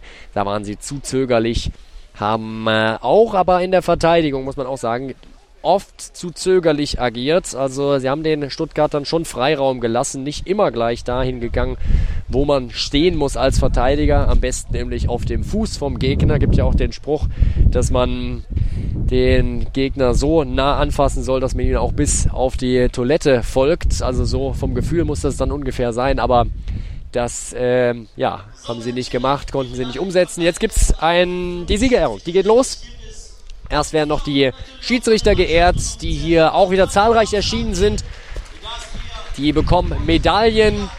Wir haben gute Leistungen gesehen, auch wieder in diesem Finale. Es gibt überhaupt keine Diskussionen über die Schiedsrichter. Das kann man auch nochmal hervorheben, die ähm, über die ganze Saison auch wieder einen tollen Job geleistet haben. Sie tragen dazu bei, dass die Kommunikation von den Spielern untereinander gut funktioniert, dass die Spiele in einem fairen Rahmen bleiben und davon haben wir dieses Jahr wieder mehr als genug gesehen. Kaum Platzverweise oder sowas, so wie es eigentlich meistens üblich ist und das macht dann halt auch einfach viel Spaß. Gelbe Karten genauso wenig, ganz wenige Strafstöße, die auf Teamfouls zurückzuführen waren. Also insgesamt trotz umkämpften Partien alles sehr, sehr fair abgelaufen. Ja, und jetzt wird ausgewählt der beste Spieler, Allrounder der Saison. Allrounder, der also vorne und hinten und überall zu finden ist, vielleicht auch die meisten Meter gegangen ist, könnte ich mir bei ihm zumindest vorstellen. Temi Kuttig hat diesen Preis gewonnen, gewählt von der Blindenfußball.net Redaktion, geht da mit seinem Trainer zusammen vor, bekommt einen kleinen Pokal überreicht, auf dem steht bester Spieler drauf und es ist eine kleine Spielerfigur mit einem Ball am Fuß darauf in Gold gefasst. Also natürlich kein echtes Gold, das ist äh, Kunstgold Kunstgold umrandet. Ja, aber trotzdem denke eine schöne Anerkennung auch für seine wirklich tollen Leistungen bei seinem neuen Verein bei Blister Marburg. Da hat er ja vorher die Saison beim BVB bei Dortmund gespielt, ist dann nach Marburg gewechselt und war dort auf Anhieb Leistungsträger, auch zweitbester Torschütze in der Bundesliga-Saison. Elf Tore hat er insgesamt gemacht. Und jetzt gibt's den besten Torhüter. Und da gibt's Applaus und Jubel aus den Reihen der Stuttgarter. Tim van Aken, bester Torhüter, gewählt von der blindenfußball.net Redaktion. Und dass er gut halten kann, hat er auch heute wieder gezeigt. Hat bei einer Situation seine Mannschaft gut im Spiel gehalten. Toller Typ, tolle Kommunikation auch mit seinen Vorderleuten. Und er freut sich riesig über diese Auszeichnung, Tim van Aken. Ja, schön den wiederzusehen, denn auch der war von der Blindenfußball-Bundesliga-Fläche verschwunden. Da gab es nicht mehr die beste Chemie mit dem ehemaligen Trainer der Stuttgarter und mit dem Trainerwechsel seit letztem Jahr ist er wieder da. Und äh, ja, gerade die Kommunikation, die hast du angesprochen, hat eben die Erfahrung schon viele Saisons vor, seinem, vor seiner Pause gespielt. Und diese Erfahrung hat er auf den Platz gebracht, ist auch die Mannschaft mit den wenigsten Gegentoren, ähm, mit den zwei Gegentoren, die er kassiert hat. Und so ist es dann. Und äh, verdient. Und die Stuttgarter räumen hier richtig ab. Torschützenkönig Alexander Fangmann. Und wie gesagt, da interessiert mich immer noch. Ich glaube, den Titel hat er ja noch nicht. Da gibt's andere Kandidaten. Vielleicht können wir ihn mal fragen. Jahr. Sarikaya war in den Anfangsjahren da immer aktiv. Ali Can Pektas, der das mehrmals gerissen hat. Äh, Hassan Koporan, ja auch gemischte, geteilte Torjägerkanone. Und diesmal ist es dann eben Alexander Fangmann, der sich da die Glückwünsche von den Trägervertretern da abholt vorne und eine richtig schöne Torjägerkanone kriegt. Mit dem einzigen Makel für die blinden Fußballer äh, die Siegerplakette nicht in Breitschrift. Schade. Das sollten wir nochmal überdenken. Wäre vielleicht was, was wir für nächste Saison uns mal vornehmen können. Aber er freut sich trotzdem sichtlich. Und es wird zurückgeführt auch von Tim van Aken. Die beiden Preisträger haben zusammen gerade nochmal ein Foto gemacht. Und Jetzt werden die Plätze einzeln geehrt. Mannschaftsvertreter werden rausgeholt. Platz 6, Viktoria Berlin. Ja, auch da, da gab es Diskussionen durch den Nichtantritt der Chemnitzer. Es gibt in den Regularien der Blindenfußball-Bundesliga äh, den Passus, dass eine Mannschaft, die zweimal nicht zum, äh, zum Spiel antritt, entsprechend disqualifiziert aus der Wertung genommen wird, sodass da Diskussionen gab, ob diesen Platz nicht eigentlich hätte der CFC, der Chemnitzer FC, hätte einnehmen müssen und die Berliner da auf den fünften vorrücken. Ähm, ja, sei also, es drum. Ich denke, das macht den Kohl nicht so richtig fett, aber ich bin ja jetzt auch nicht Sechster. Naja, wir hatten äh, dieses Jahr ja sieben Mannschaften, oder? ja, ja Asche auf mein Haupt. Sieben also Mannschaften. Also, äh, ja, also äh, tatsächlich ist es so gewesen, dass der CFC dann nach diesen Regularien, ja, zur Erklärung, sie sind zu zwei Spieltage nicht angetreten, also auch dem heutigen.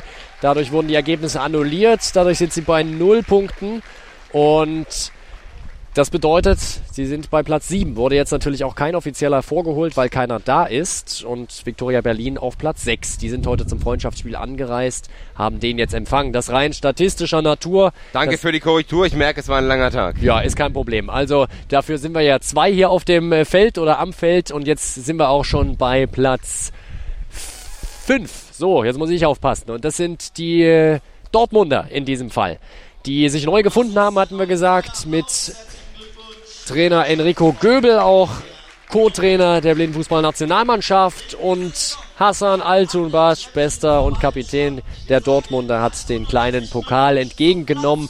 Das ist ein dünner Pokal, der einen stilisierten Fußball oben trägt. Wie eine Plakette ist das. Und der ist auch gemustert wie ein Fußball mit weißen und schwarzen Kästchen, habe ich gerade erkennen können. Absolut ähnliches kann jetzt auch der FC Schalke 04 in Person von Bayram Dogan entgegennehmen.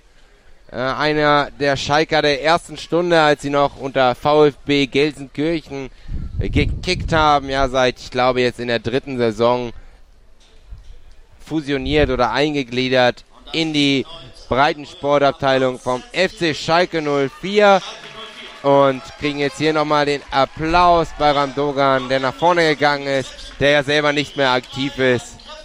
Und wir kommen zu den Treppchenplätzen, die Marburger durch ihren Sieg über den FC Schalke 04 haben sich zwar um eine Position im Vergleich zum Vorjahr verschlechtert, letztes Jahr Zweiter, jetzt ist es eben der dritte Platz. Immerhin konnten sie die Saison mit einem Erfolgserlebnis beenden. Ja, in den entscheidenden Spielen der Top 3 gegen St. Pauli und gegen den MTV Stuttgart, da hat es dann einfach ja. gefehlt, es hat nicht gereicht. Nullnummer gegen den MTV und dann die Niederlage gegen den FC St. Pauli. Und damit die entscheidenden Punkte in den direkten Duellen verloren. Ja, und die Niederlage auch gegen äh, Schalke, letztes Spieltag, letzter Spieltag in äh, Dortmund. Und deswegen sind sie eigentlich vor diesem Platzierungsspiel auf Platz 4 gewesen, mussten jetzt dann nochmal gegen Schalke spielen und haben sich hier dieses 2 zu 1 am Ende erkämpft gegen die Schalker, damit sozusagen vom vierten wieder auf den dritten Platz zurückgerutscht. Für sie war ja vor dem Gelsenkirchen-Spieltag theoretisch zumindest noch die Finalchance da, aber wie du es schon sagst, sie haben es dann am Ende verbockt gegen die großen Mannschaften. Genau, und äh, ich glaube, da waren auch die Stuttgarter, die noch gegen die Berliner gespielt haben, um das einzutüten. Richtig, also ja, das da war eigentlich schon die Messe so gut wie gelesen, aber ja, ja, in der Theorie war das schon richtig, aber die Big Points haben sie eben bei den großen drei liegen lassen, die unserer Meinung nach, meiner Meinung nach, unserer Meinung nach, dann eben doch einfach noch ein Stück besser sind als der Rest und wenn du in dem direkten Duell gegen die die Punkte liegen lässt, ist es kaum mehr aufzuholen. Und die kommen jetzt. Jetzt kommt der deutsche Vizemeister, wird gleich ein großer Applaus kommen. Da ist er. FC St. Pauli, sie gehen geschlossen nach vorne. St. Pauli, St. Pauli, Rufe. Toll, wie sie da zusammen unterwegs sind. Ein großer Kader, ein großer Stamm. Ich kann es jetzt auf Anhieb nicht erkennen. Es müssten 12, 13 Leute sein. Mehrere Guides, Betreuer, Trainer, natürlich auch Spieler, die gestern nochmal alles gegeben haben, versucht haben, hier nochmal sich auf dem Platz einzufinden und nochmal trainiert gestern auch da schon festgestellt, es ist nicht so einfach mit diesem Rasen, mit diesem Untergrund, der ein bisschen wackelt auf diesen Holzplanken. Und das haben wir heute gesehen. Der Ball blieb schon sehr, sehr häufig stecken im Finale. Ja, er blieb liegen. Es kam oft vor, dass die Spieler schneller waren als der Ball, dass die Dribblings unvollständig waren. Und das hatte ich mit Giuseppe Calagiura vor dem Spiel, als wir uns da im, hinterm Smokerzelt getroffen haben, besprochen. Und wir beide kamen zur Meinung, ja, das ist eigentlich, trifft die St. Paulianer mehr. Denn ähm, die brauchen das Tempo, die brauchen den Raum über die Dribblings von Ruge insbesondere, der seine Stärke überhaupt nicht ausspielen konnte hier. Und die Stuttgarter eher welche, die auf engerem Raum die Tore machen können, wie die Szene eben zum 1-0 bei Fangmann eben war, der eben bekannt ist für diese Ballannahme und außer Drehung oder Sohlenrückzieher und außer Drehung schießen kann, der eben ähm, ja mit, mit wenig Platz ähm, aus der Statik gefährlicher ist und die St. Paulianer eben eher aus der Tiefe, aus der Geschwindigkeit und aus dem Raum kommen. Ja, das hat man deutlich gesehen im Finale. Und jetzt stehen sie aber, sind sie trotzdem ein toller Verlierer dieses Finales, ein toller Vizemeister. Das ist ja auch durchaus ein Erfolg. Also es ist ja immer noch eine junge Mannschaft. Das haben wir letztes Jahr auch schon gesagt. Letztes Jahr hatten sie den Meistertitel, den wollten sie gerne verteidigen. Dieses Jahr hat es nur zum Vizemeistertitel gereicht. Trotzdem insgesamt natürlich erfolgreich diese Arbeit beim FC St. Pauli Blindenfußball. Sie stehen jetzt nochmal in einem Kreis, wenn ich das richtig sehe, haben Medaillen bekommen. Das sind auch nochmal solche Plaketten die in den verschiedenen Farben sind. Silber und Bronze und Gold, die sind fast viereckig, also so quadratisch geformt und mit dem Deutschland-Fahne, glaube ich, drauf, Logo und, und äh, DFB-Logo. Das müssen wir uns nochmal komplett anschauen, aber ich meine, das gerade erkannt zu haben. Und jetzt wird gleich der deutsche Meister genannt. Und die St. Paulianer-Spieler, die bilden keinen Kreis, sondern die bilden einen Spalier. Ach, ein Spalier, jetzt erkenne ich das, ja. Für den MTV Stuttgart, der also, angeführt von Mulgeta Russum da jetzt den Applaus, die Glückwünsche, schöne Bilder von den St. Paulianern, die da 7-8 links, 7-8 rechts wie auf einer Perlenschnur aufgereiht sind und den verdienten deutschen Meister, den Rekordmeister, das haben sie nämlich auch auf ihren Meistertrikots stehen, gratuliert und da können wir uns nur anschließen und jetzt, nachdem sie durch Spalier gegangen sind, machen die Stuttgarter einen Bogen und dann von rechts nach links an den Offiziellen der Träger vorbei, holen sich ihre Medaillen ab und landen dann am Ende auf der aufgebockten Meisterschale, die auf so einem Podest steht, wie man das zum Beispiel auch von diesen Spielbällen bei wichtigen Fußballspielen kennt, wo dann der Schiedsrichter reingeschritten kommt und den Ball von dem Sockel, meistens werbewirksam, mit einem Sponsor oder einem Logo des entsprechenden Trägers ausgestattet und so ist hier auch darauf die Meisterschale aufgebaut bockt. Und erstmal gehen die Spieler noch langsam aber sicher hier an den Offiziellen vorbei. Holen sich ihre Medaillen ab, während ich glaube ich mit dem einen Ohr schon langsam angespielt gehört Queen. bekommen habe, dass da eine etwas altbackene Band, aber glaube, an diesem Song weiß ich nicht, ob man da irgendwann mal im Sport dran vorbeikommt. Ich glaube nicht. We are the Champions von Queen. Cause we are the Champions. Und sie werden gleich die ähm, Pokale in die Höhe reißen. Da gehen schon die ersten Arme nach oben. Champions of the World singen die auch noch, das sind sie dann aber doch noch nicht. Aber we keep on fighting. Also wir hören nicht auf zu kämpfen und das haben sie gezeigt im Finale. Also gekämpft haben sie und ich, äh, das wollte ich vorhin noch sagen, dieser bissige Blick von Alex Fangmann, also da habe ich fast schon Gänsehaut gekriegt, als er immer so in der Vorwärtsbewegung mit einer Geschwindigkeit und dann diese Zähne aufeinander gebissen. Ach, das macht einfach Spaß, sowas auch zu sehen, so nah hier am Spielfeld. Also ihr müsst auch unbedingt mal vorbeikommen, wenn ihr jetzt nicht heute schon da wart. Äh, das macht einfach Spaß hier beim Blindenfußball. Jetzt wird die ähm, Schale in die Höhe gerissen. Großer Jubel. Der MTV Stuttgart, der Rekordmeister im Blindenfußball. Und Mulgeta Russom, der altgediente Kapitän mit der schwarz-rot-goldenen Kapitänsbinde, hebt diese schöne Schale nach oben. Ja, vor einem Banner. Da steht Blindenfußball Bundesliga drauf. Natürlich Sepp Herberger Stiftung. Und dann gibt es noch diese ähm, schon angesprochene äh, äh, Pappe, die etwas länger ist, so ungefähr 80 Zentimeter in der Breite, in der Länge ungefähr 1,50 Meter, 2 Meter. Und die wird jetzt nach oben gehoben. Da steht Deutscher Meister Blindenfußball drauf. Das ist nochmal fürs Bild sehr schön. Darunter die Mannschaft, die jetzt die Schale hochheben. Großer Jubel. Sie haben graue T-Shirts mittlerweile an. Da steht Rekordmeister drauf und die haben sich's tatsächlich sehr verdient. Ja, und die werden es heute richtig krachen lassen. Das soll sportlich gewesen sein, das soll von der Siegerehrung gewesen sein. Heute Abend treffen sich hier alle Mannschaften noch in einem urigen Brauhaus. Das heißt auch so ähnlich. Lassen es bestimmt noch mal richtig krachen. Die Gewinner, aber eben auch die Verlierer begießen eine gute Saison, begießen vielleicht auch ihren Frust. Wir sind gespannt, das soll soweit gewesen sein. Die Bilder und auch die Videos von dieser ähm, Siegerehrung, von der Preisverleihung seht ihr sicherlich auch auf unseren Kanälen. Ich sehe nämlich unseren rasenden Reporter Carla Kolunda, äh, Jonas Barkmann mit dem Handy da rumfuchteln und auch eine freundliche Dame mit einer wieselflinken Umsetzung bei der Kamera. Vielen Dank, Tomke, auch dafür an dieser Stelle. Die Fotos kriegt ihr natürlich über Blindenfußball.net und in den sozialen Netzwerken geliefert. Das soll's soweit gewesen sein. Flo hat, glaube ich, die richtigen Worte gesagt. Kommt vorbei, guckt's euch an. Macht Werbung für diesen genialen Sport. Jetzt kommt auch Jonas grazil wie eine Gazelle über die Bande gehüpft. Eine etwas alterslahme, graue Gazelle, aber eine Gazelle. Das soll soweit gewesen sein. Nochmal einen schönen Seitenhieb. Die Peitsche klatscht nochmal auf die Schulter. Vielen Dank für eure Geduld, für eure Leidenschaft. Wo immer ihr auch steckt, hier vor Ort mit den Kopfhörern, an den Endgeräten. Wenn ihr noch Feedback habt, gerne über die Kanäle, Reporterfragen, über die sozialen Netzwerke. Wir sagen ciao, ciao aus 2018. Bis bald. Schönen Abend. Bis bald.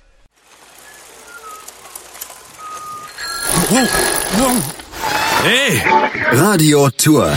Der Radsport-Talk in Kooperation mit Radsportnews.com. Das tägliche Update zum internationalen Radsport.